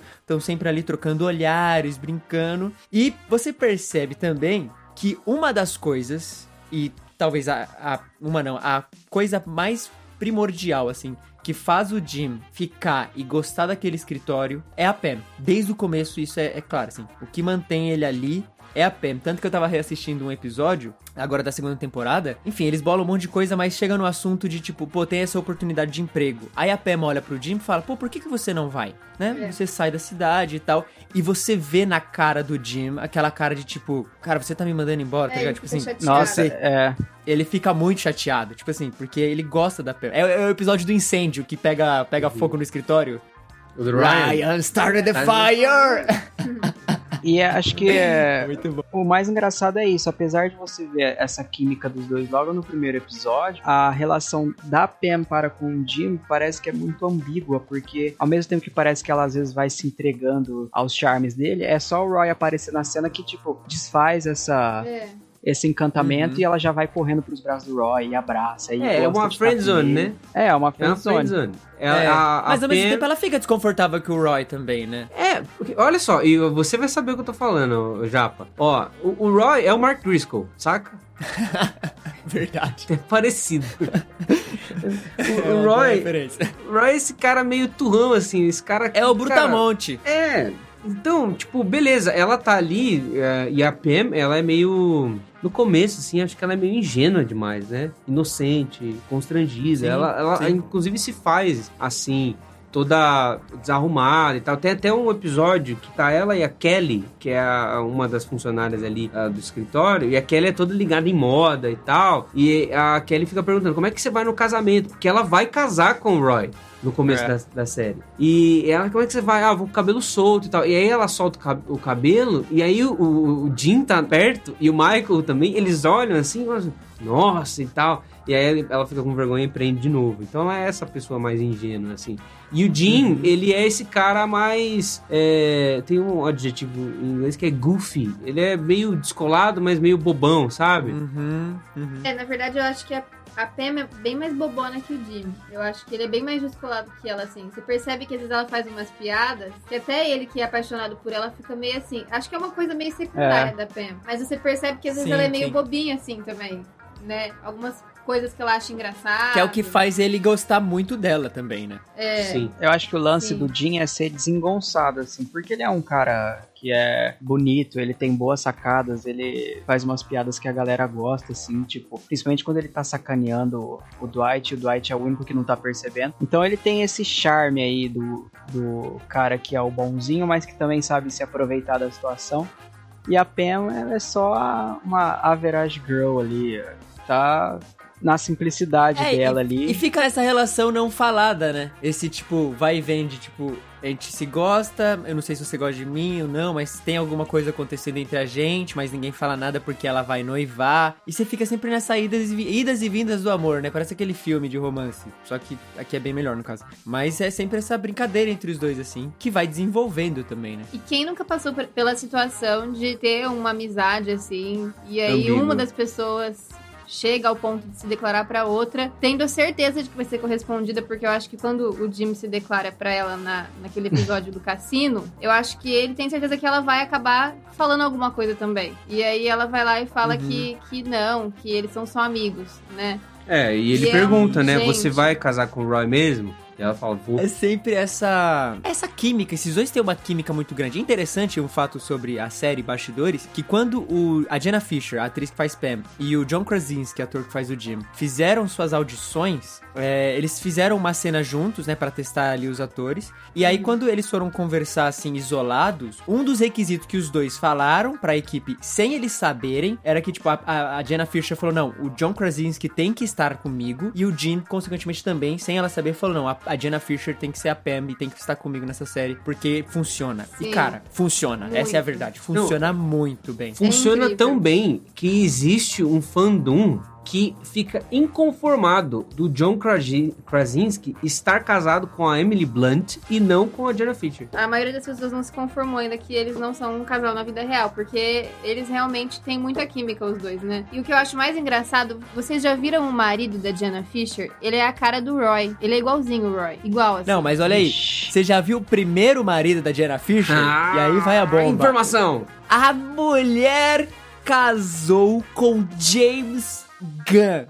Caraca, meu Deus. A mente incrivelmente horrível de James Gunn. Meu Deus, ela casou com. Enquanto ela gravava a primeira temporada, ela era esposa de James Gunn. Enquanto Meu, ela gravava a primeira temporada, o James, o marido dela, tava escrevendo a continuação que nunca saiu de Scooby-Doo. Nossa. Ô, o Shangan faz The Office alguma ponta? Não. Porque Não. o Shangan faz várias sitcoms, assim, né? Ele tá em todo o filme praticamente do, do James Gunn também. O Belko Experiment, que é muito legal do James Gunn, ele tá lá. Mas ô, eu tava dando risada aqui, muita risada, enquanto vocês estavam falando do Jim da Pam, porque o, o, o- Wilfo barra Gabriel falou do Jim, ele tem esse negócio de fazer é, pegadinha com o Dwight, né? Tem uma que é muito boa, que é daquele meme lá que o Dwight tá virando assim, falando It's true, sabe? Que é Uhum. o, o Tok Tok é a KGB. É muito boa. Aí ele dá um tapão no Dwight. E o Dwight fica assim, não, como assim? Ele fica assim, não, mas a KGB não fica esperando a resposta dele vira. É verdade. It's true.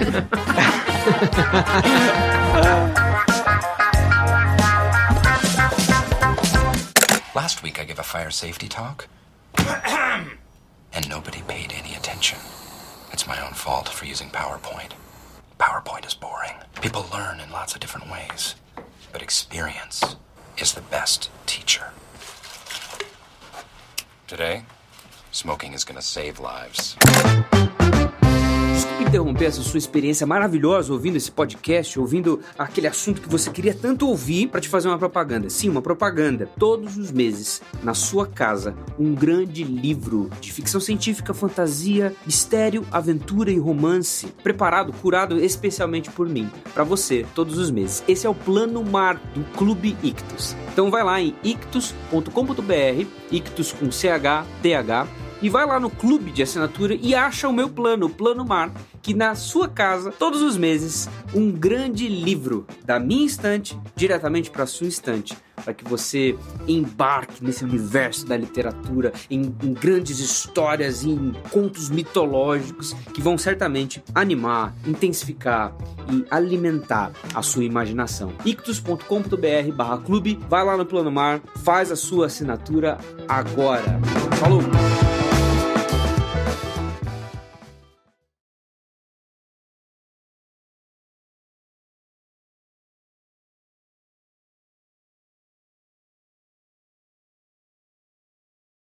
A gente precisa falar de Dwight K.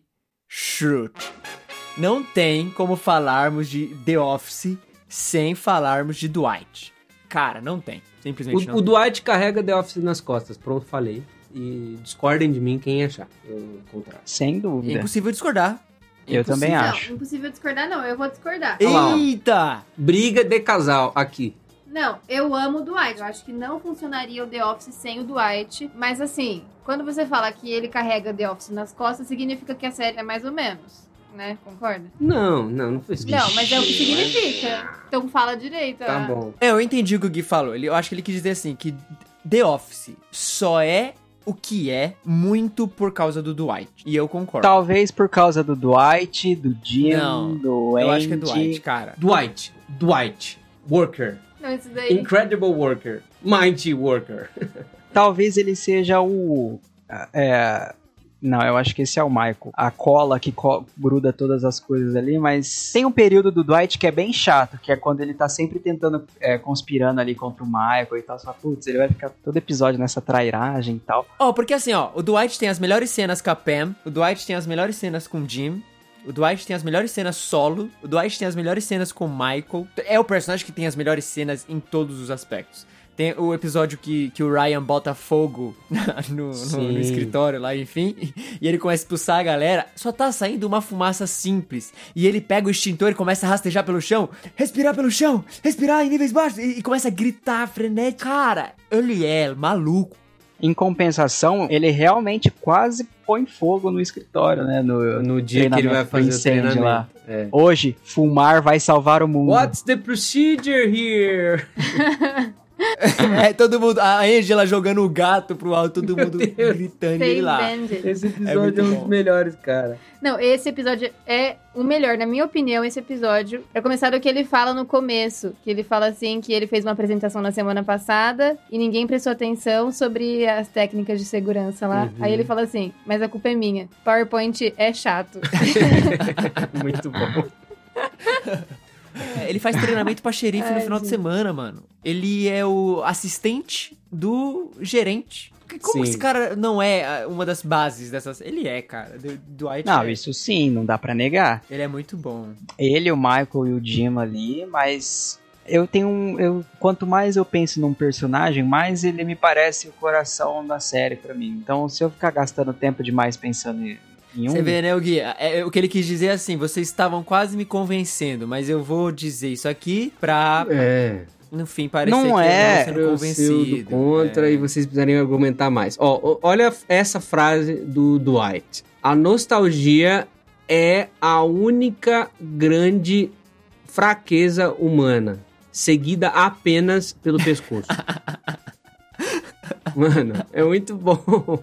Nossa, e eu concordo com esse O negócio. da Dwight tem umas sacadas muito incríveis, né, mano? E ele é uma pessoa muito fiel a ele mesmo, né? Aos princípios Sim. dele. Isso que é incrível, assim, que eu acho. Ele nunca sai da, daquilo, ele nunca abre mão do que ele acredita, né? Ô Gui, o Eu. cara que fala assim, eu vou viajar até Nova Zelândia e andarei a trilha de O Senhor dos Anéis até Mordor. Esse Esse, cara- cara, não merece respeito? Esse cara tem que Mano, ser respeitado, colocado num pedestal. Eu acho incrível quando, um episódio que ele reclama da segurança da, do prédio, né? E aí ele fala que todos os dias ele vai com uma arma de atirar não sei quantas batatas. E aí ele fala assim. Com uma cara bem. Aquela cara bem de doido que ele tem. Imagina se eu fosse um demente.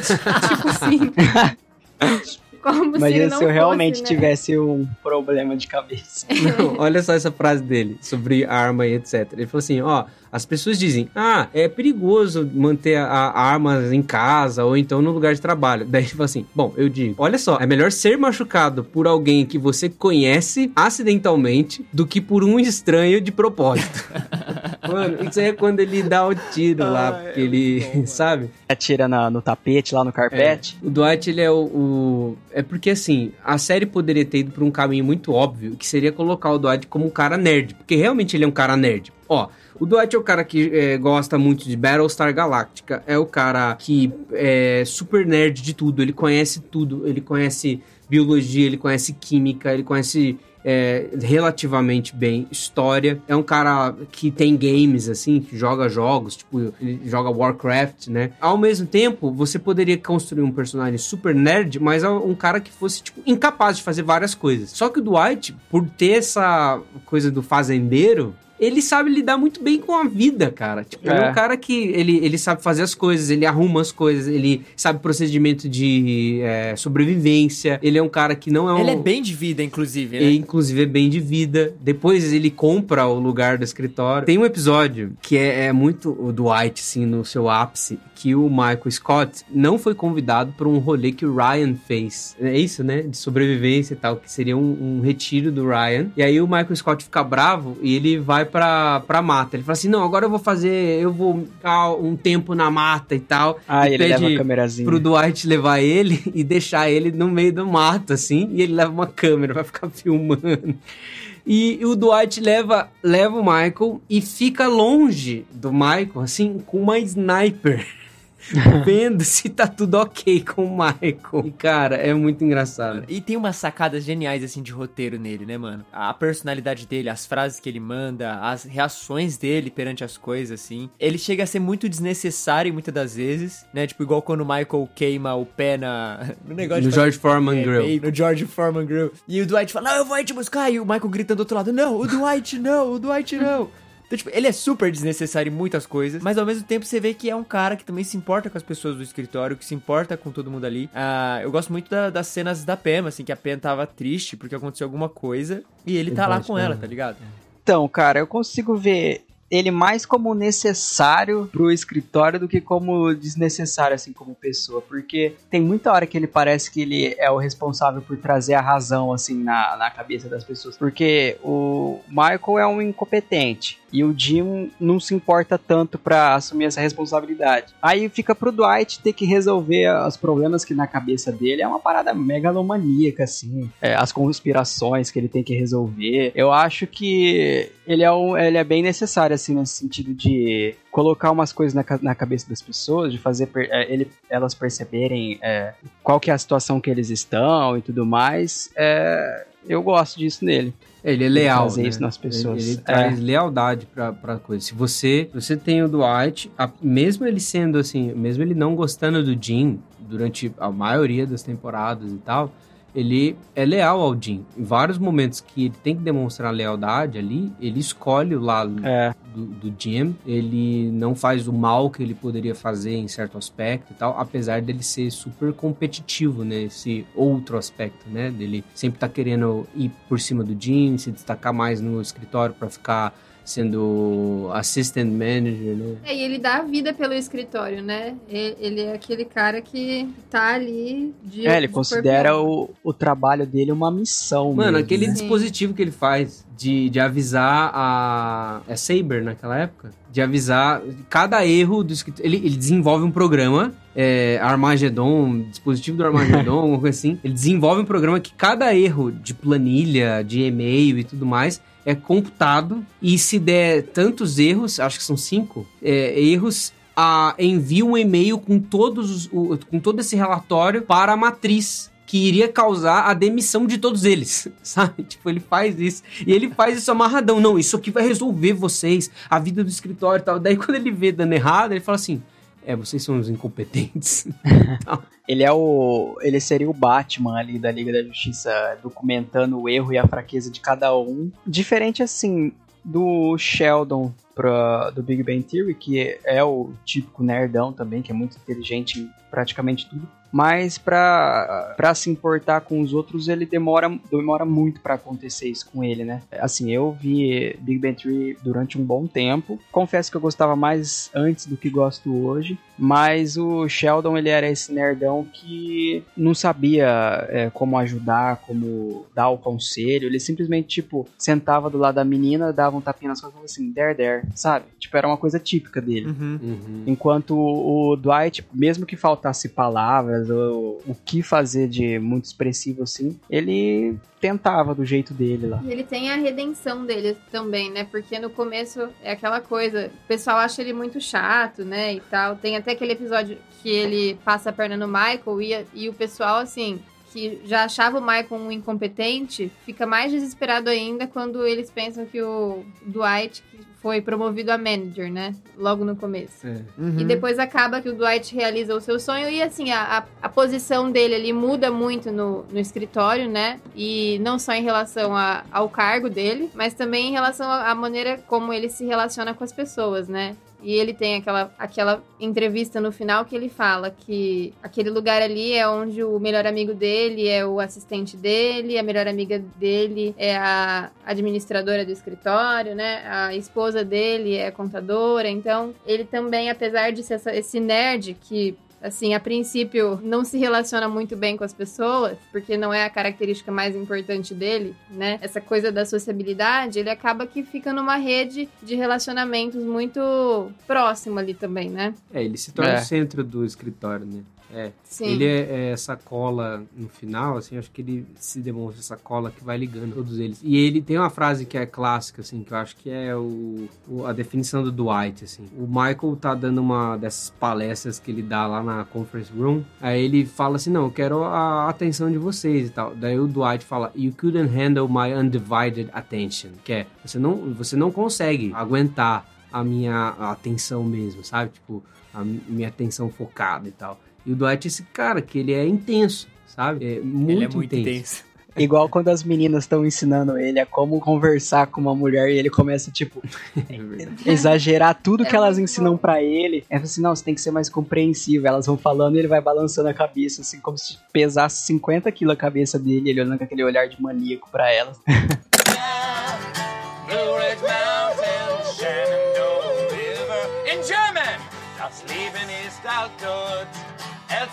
die Bäume, jünger als die Berge.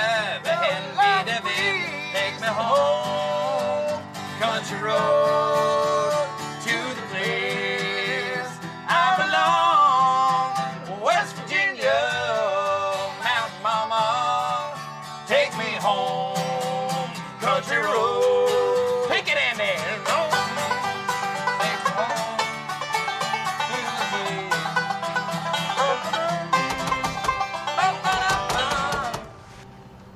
Have to stop.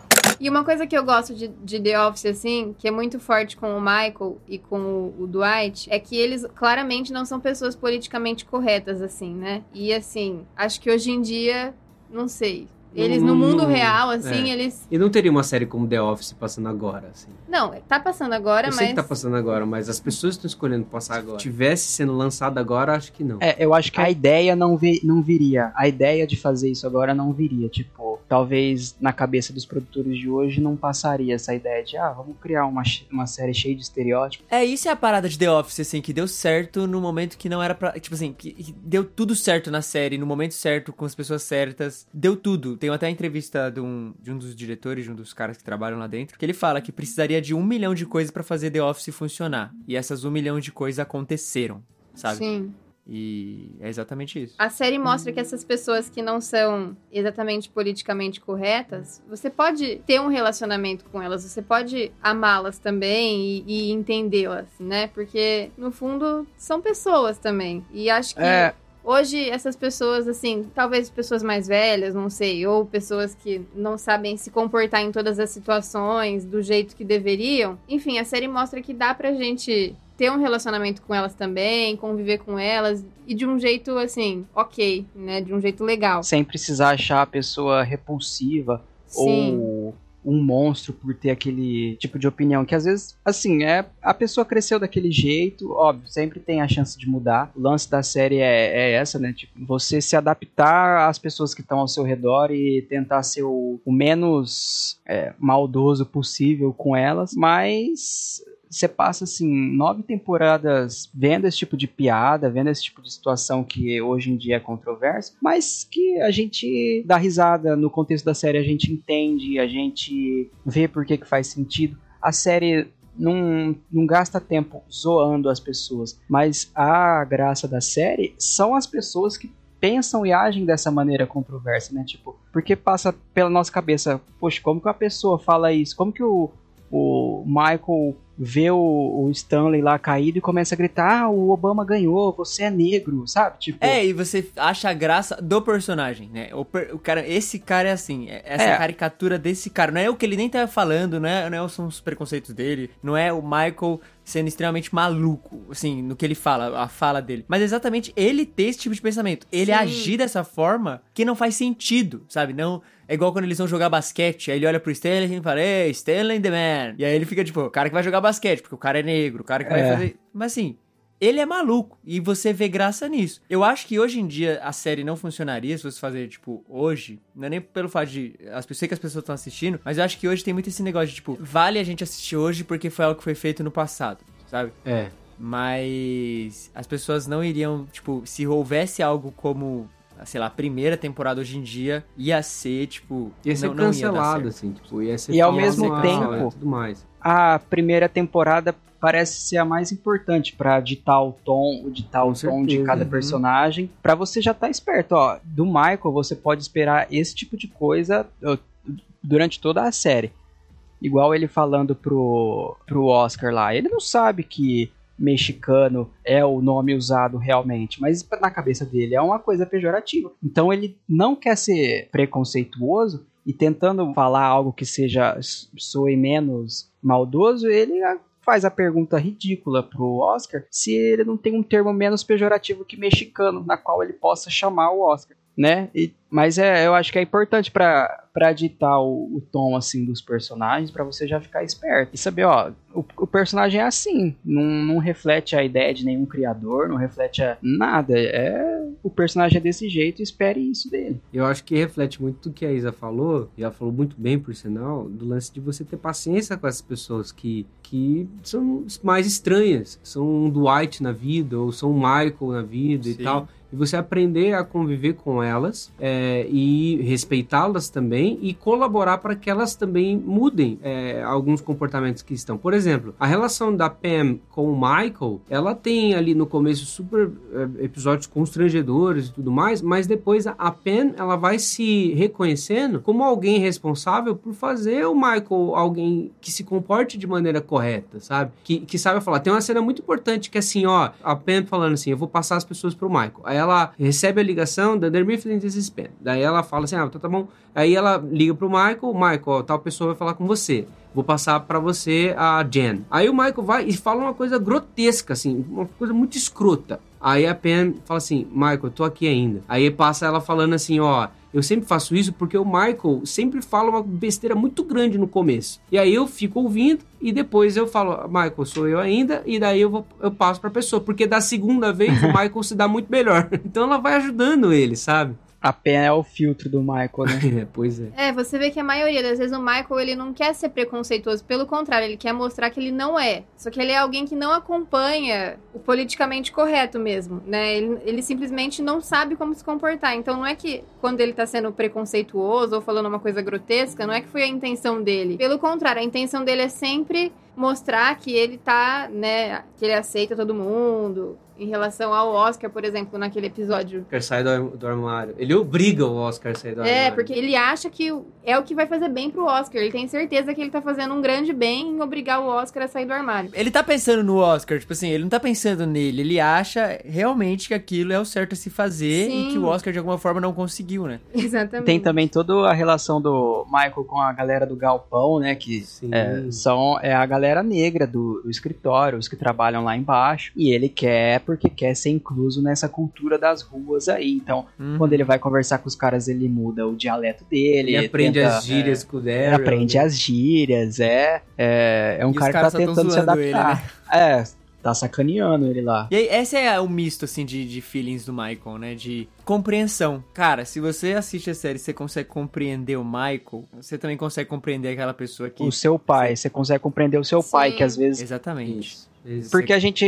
Meu pai, a Isabela conhece. Meu pai faz muita piada. Assim, que às vezes eu, eu fico de cara, sabe? E durante muito tempo eu ficava pensando, meu, como que tem hora que é difícil suportar essas piadas que ele faz o tempo todo. Só que aí eu assisti nove temporadas de The Office amando o Michael. Sim. E aí você pensa, por que, que eu não posso amar o meu pai e tentar ser esse filtro pra ele às vezes sem ser chato ou desrespeitoso igual acontece na série, né? Tipo, pra algumas pessoas se relacionar com perso- personagens fictícios é tão fácil, mas com quem tá dentro de casa que talvez seja o exato espelho daquele personagem que você ama na série, se trata mal ou você faz pouco caso. Eu não faço pouco caso do meu pai, tá, gente? Dizem que meu pai às vezes faz muito piada que às vezes eu fico meio Ai, ai, de cabelo em pé.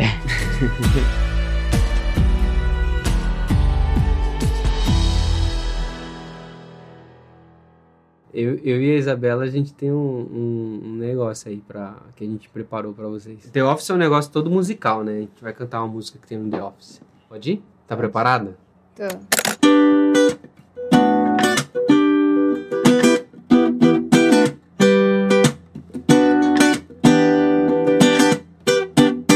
Hope of the train scraped the PA on a cloudy gray afternoon. First time. Look to the right and you see the electric sign. This is gonna be a good day. But then the Mifflin and Sabre, Saber, Saber.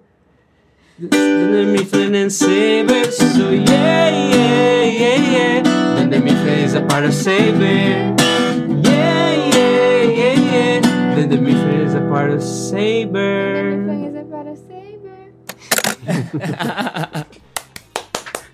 Muito bom. Genial, genial. Eles ainda fizeram a paradinha que eles fazem, né? Não, porque é muito bom nessa cena. Que é uma parte da, da série que chega a, a, a Saber, que compra a Dunder Mifflin, né? Uma outra empresa, é incorporada. Isso aqui é muito, é muito comum no mercado acontecer isso. A Saber é escrito Sabre. E aí eles vão cantar, tipo, ah, Sabre. Só que é Saber. E o Michael fica... Saber. Saber. Saber. É, que dá a entender que eles não, não sabiam direito como falava, e aí chega o representante lá da empresa e fala o nome, aí o Michael, tipo assim, meio que fala, ó, é assim que fala. Mas aí, como eles já tinham ensaiado a música, eles continuam cantando do jeito errado. muito bom. bom. Ai, E pegar essa música é muito bom.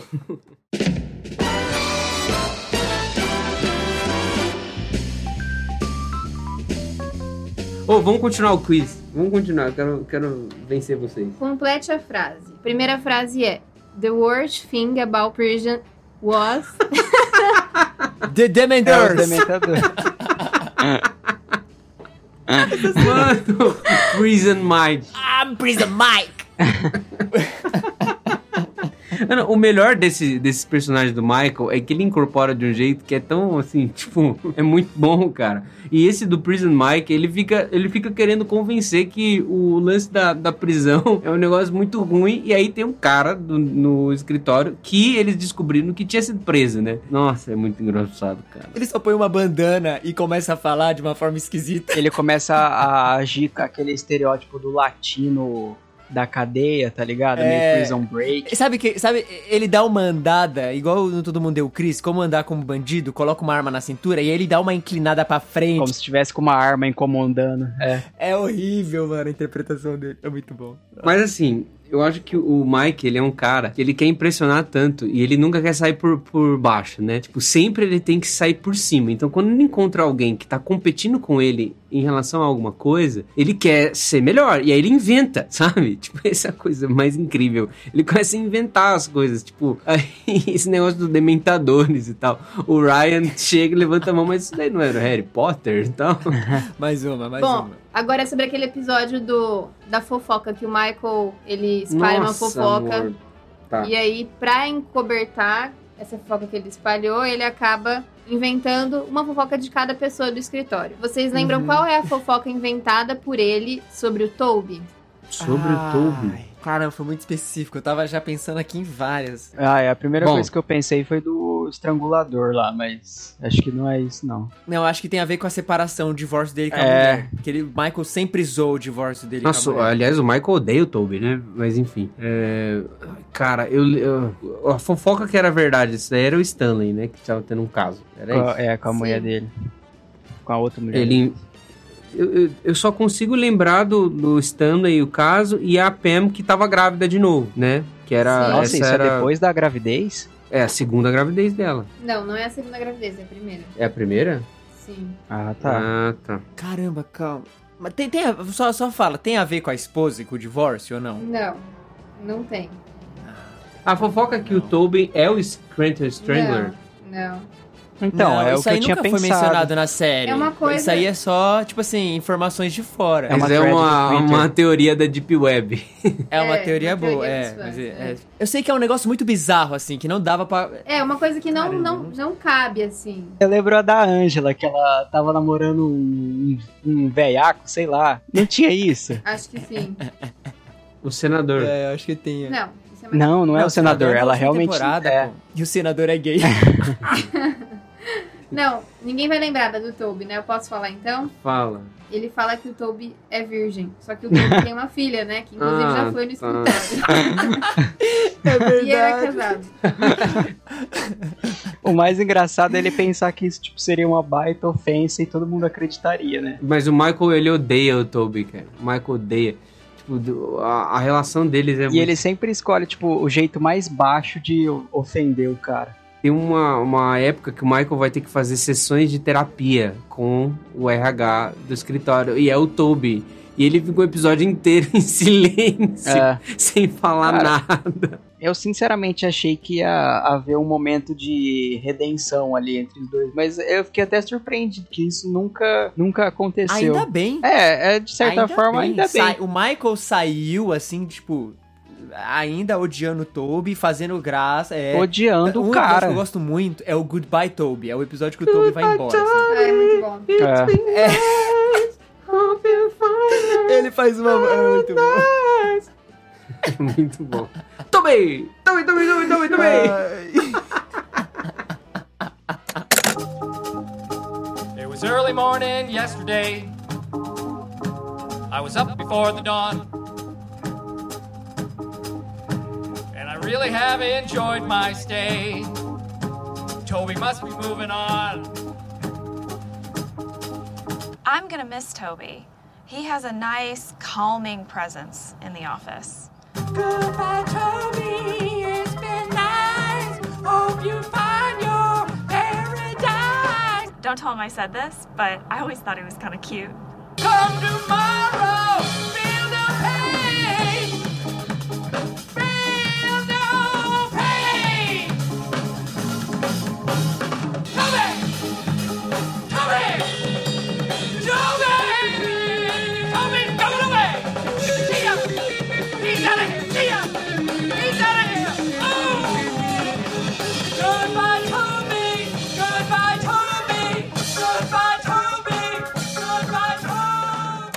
Cara, mas o que desencadeia a saída do Toby lá, que, aquele episódio que eles ficam presos lá dentro e ele dá aquela mãozada na perna da Pam e sai correndo. Nossa, é, que- é, pula. mano, aquilo dói o coração Não. de tão constrangido que eu fiquei. Eu fiquei, tipo, tipo assim, me deu um pouquinho de crise de ansiedade, velho. Eu falei, o cara não fez isso, mano. É bizarro, mano. E é o Jim olhando, é tipo assim, bizarro. ele impressionado. Tipo, o cara teve coragem de fazer isso. Não, porque o Tobey como personagem, ele é um cara, tipo, muito introspectivo. Ao mesmo tempo, ele, ele tem esses lapsos, assim, tipo, ele escreve, sabe? Ele, tipo, é um cara que É. tem romances e tal. Ele quer, por tudo, falar disso. Então, quando ele encontra um, um negócio que eu vou conseguir me colocar aqui pro pessoal do escritório como alguém importante, tipo, quando ele é chamado para ser parte do júri lá do, do estrangulador ali de Scranton, ele encontra um assunto que as pessoas vão perguntar para ele e ele vai ser o cara. Então ele meio que se solta assim. Só que o jeito que ele se solta é muito estranho, velho. Tipo, é um cara que não sabe, não tem habilidade nenhuma social. E aí, quando ele se solta um pouquinho, ele faz essas coisas constrangedoras, mega constrangedoras, mas é um outro constrangedor, que não o do Michael. Que é um constrangedor assim que você fala, mano, da onde surgiu isso? Que é o tipo, colocar a mão na perna da Pam, sabe?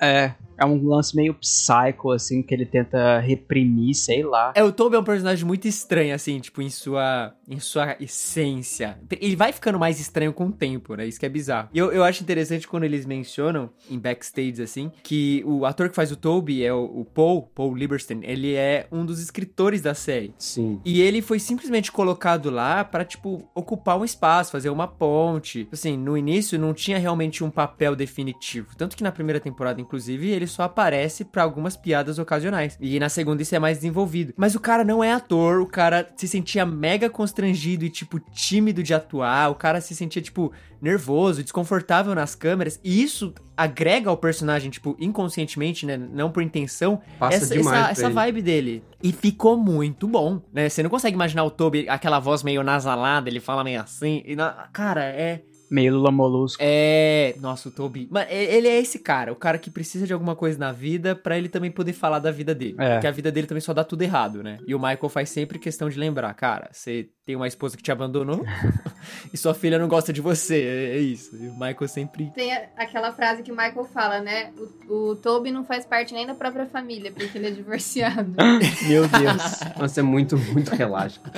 Tem- é, acho que o, o No God, Please No não é quando o Toby ele É fica. com volta do Toby. Sabe? é. É quando ele volta. Porque o Toby vai embora e aí entra Holy Flex. Que, cara, é legal. A gente não vai falar muito dela porque eu quero preservar essa experiência pra quem não viu. Aí a Holy Flex tem que ir embora e volta o Toby. Quando volta o Toby, o, o Michael fica tão decepcionado, cara. Tipo, mano. Aí que tem o No God, please, no. Nossa, eu acho que essa é a cena que eu mais vi já. E, e o Toby fica com a cara, assim, parada, estático, ele não tem o que falar, e o Michael tá numa histeria desgraçada por causa do retorno dele, e ele só tá tipo, é, Michael, é isso aí, eu tô aqui, tá ligado? Cara, ele mas meio é que quer ser amigo do Michael, né? Tipo, ele não é um É, cara. ele quer ser amigo. Tanto que quando o Michael se abre na terapia, ele fica feliz. Ele fala: Caramba, Sim. eu consegui fazer o Michael abrir, se abrir. Eu acho que a gente tá caminhando no nosso relacionamento.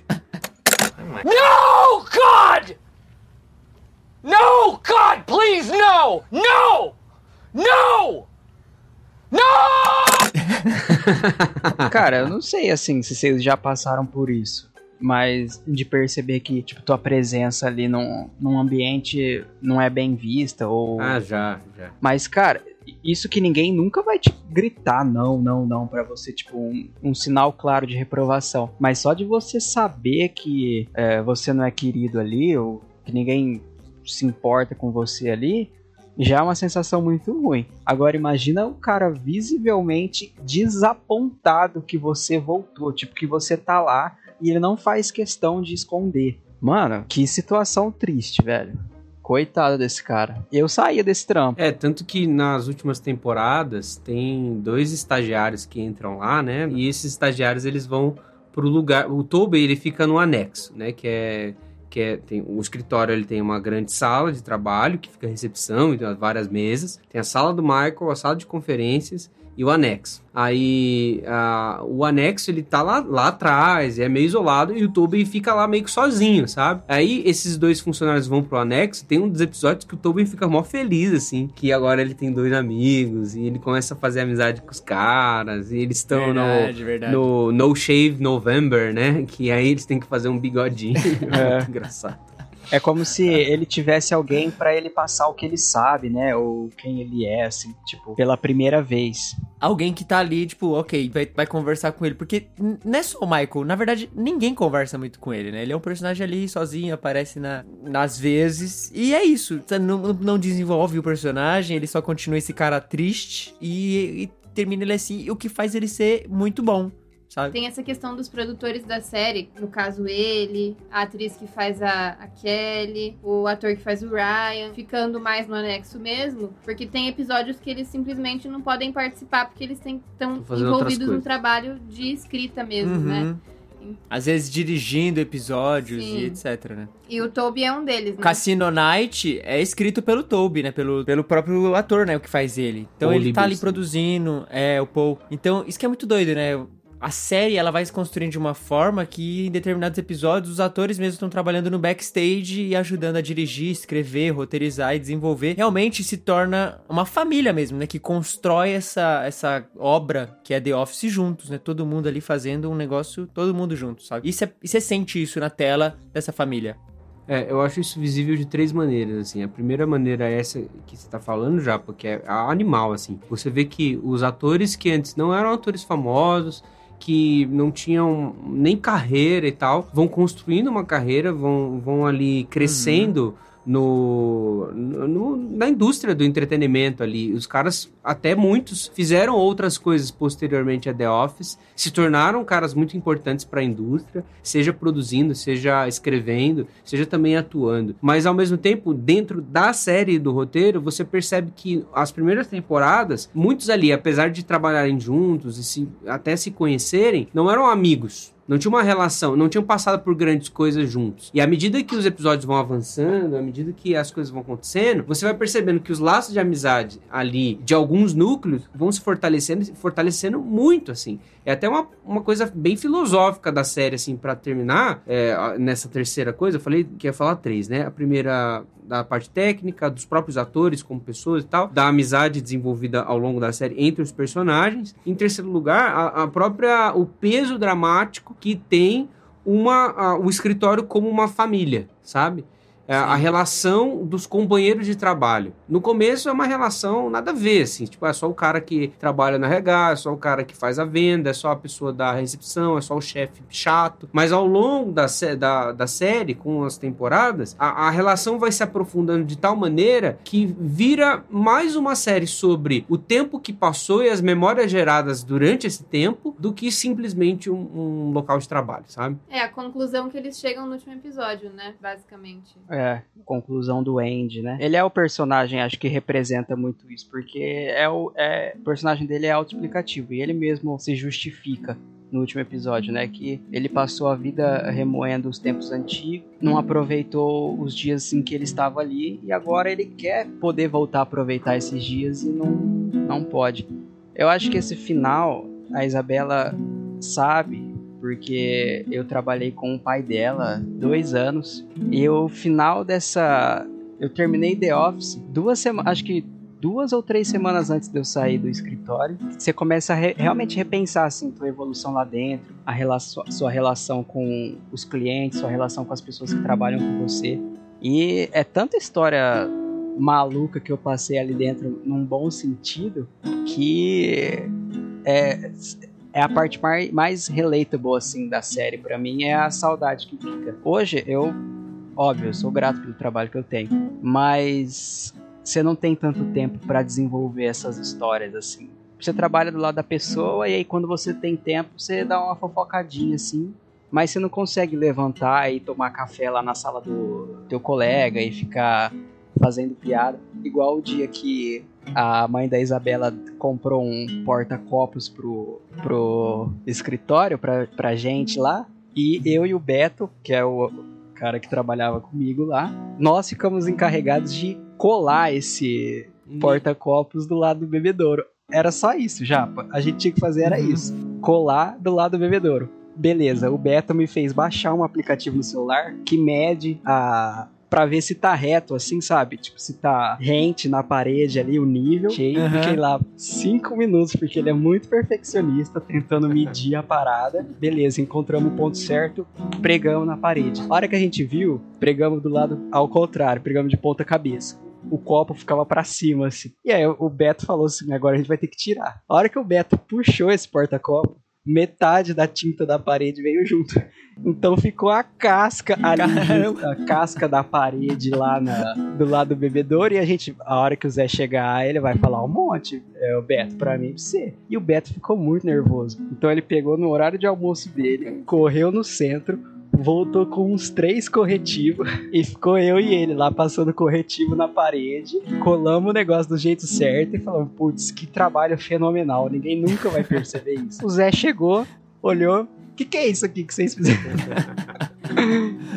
Ai, tem muita história boa assim que você passa nesses ambientes e a série é, meio que te força a relembrar e também meio que te faz ter essa consciência, tipo, do agora, assim. Você tá trabalhando num lugar, pode ser difícil, mas tenta fazer boas amizades lá, tenta desenvolver um relacionamento saudável com a galera ali, porque no futuro vai valer a pena.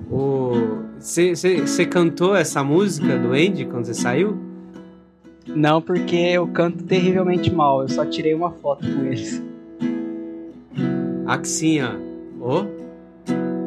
I will remember you. Will you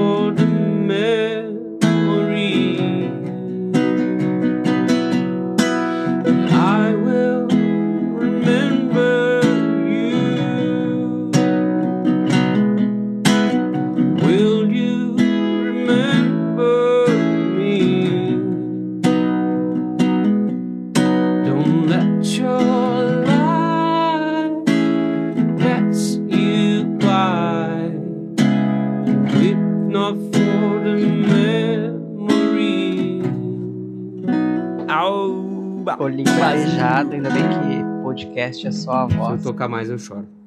Fica aí a lição.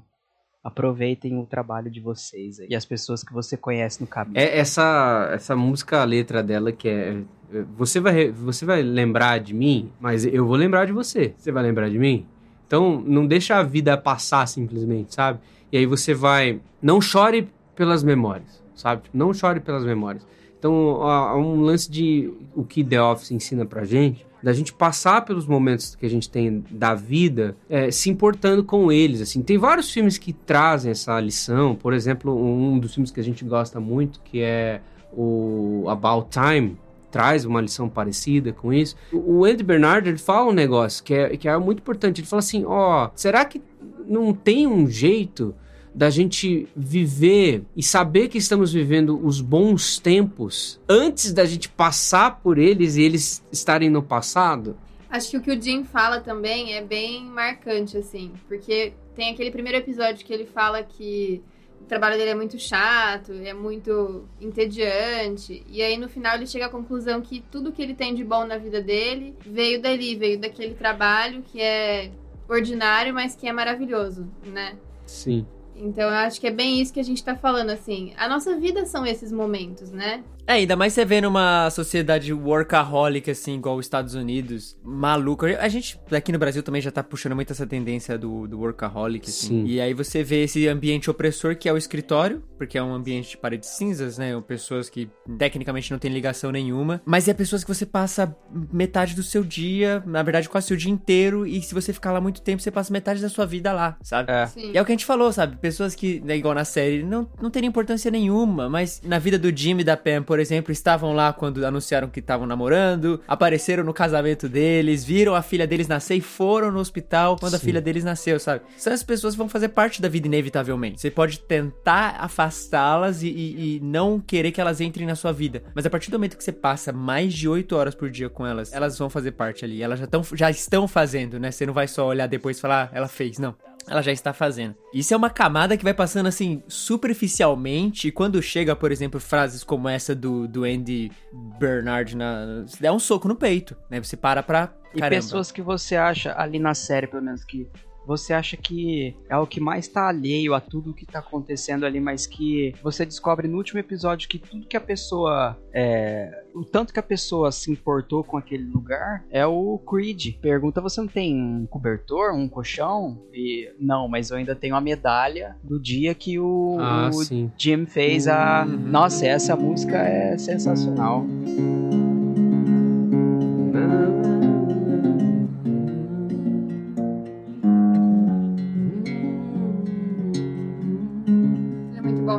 E é dele mesmo essa música, né?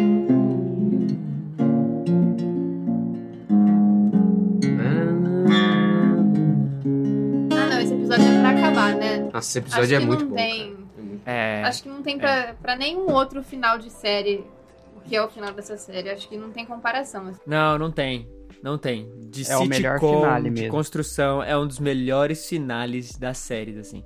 E isso é, o- é o negócio, né? The Office veio pra fazer escola, Cara, foi realmente. catártico esse final. E, e foi catártico ao ponto da gente estar hoje aqui, quase 10 anos depois do fim, depois do fim, É, ainda, ainda comentando, e sabendo que é tão relevante quanto foi quando acabou. Né, recentemente a gente teve aí o grande boom de The Office, principalmente aqui no Brasil, quase 10 anos depois do fim, das pessoas ficando malucas assistindo The Office e, e comentando sobre isso. É, é um- é uma, uma parada assim, paradoxal, porque, cara, é uma série que tecnicamente possui uma estrutura não tão convencional. Basicamente, tem muitas piadas que pro brasileiro nem faz tanto sentido assim, não Uhum. deveriam fazer. Ela já tá meio datada. Já tá datada e ainda assim arrebata pessoas, fãs e, e- e faz você querer, né? Agora tem essa petição aí pro The Re é, Reunion do The Office, a gente quer ver esse personagem de novo, porque simplesmente sabe que leva que é, você Sabe o que, a que é o verdadeiro paradoxo? O boom da série, que foi no, no ano da pandemia, foi num momento em que as pessoas estavam, ou pelo menos a maioria das pessoas estavam privadas de trabalhar uma série sobre uma vida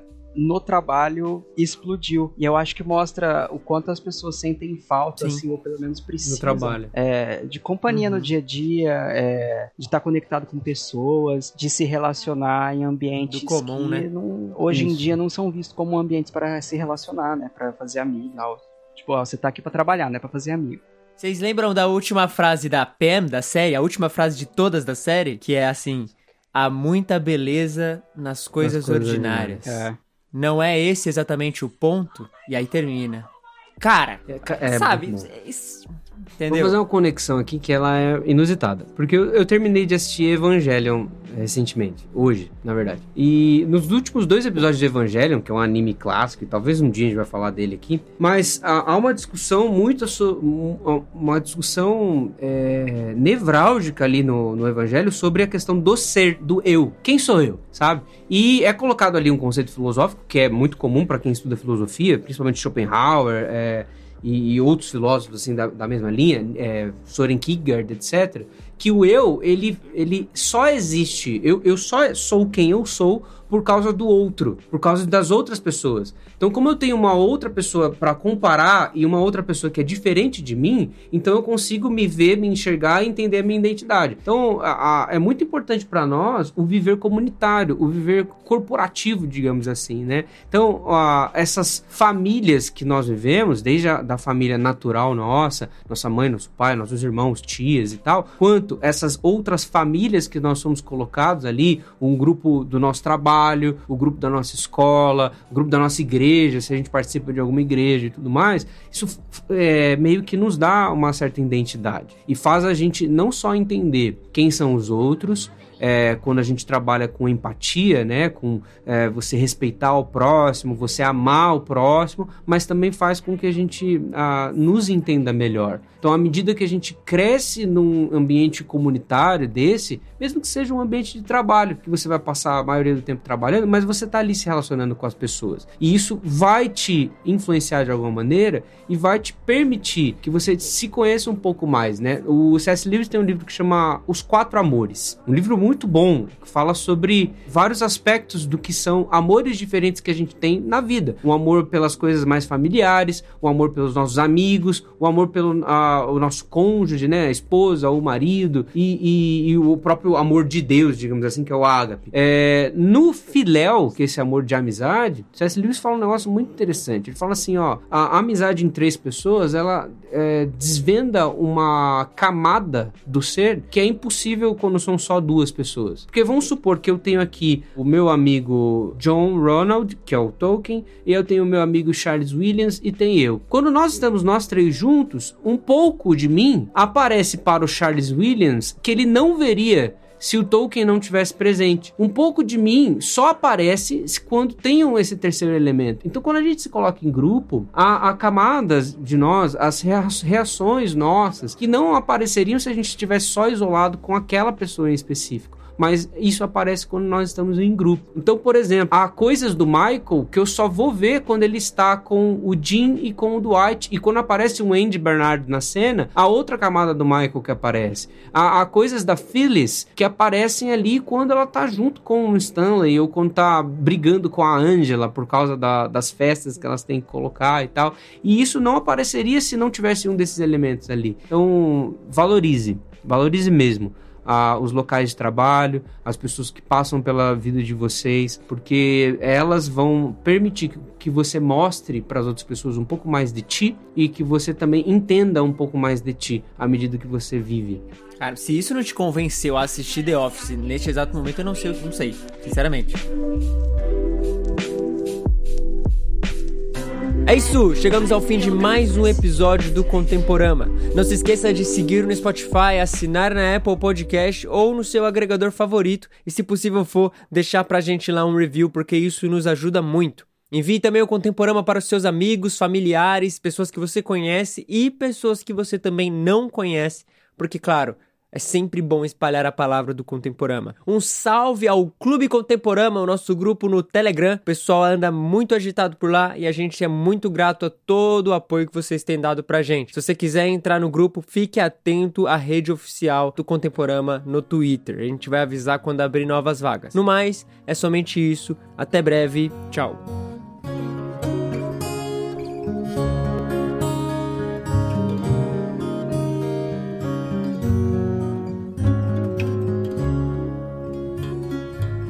I saw a friend today, it had been a while. And we forgot each other's names. But it didn't matter, cause deep inside, the feeling still remained the same. We talked of knowing one before you've met, and how you feel more than you see and other worlds that lie in spaces in between, and angels you can see, and all the faces that I know have that same familiar glow. I think I must have known them somewhere once before, all the faces that I know.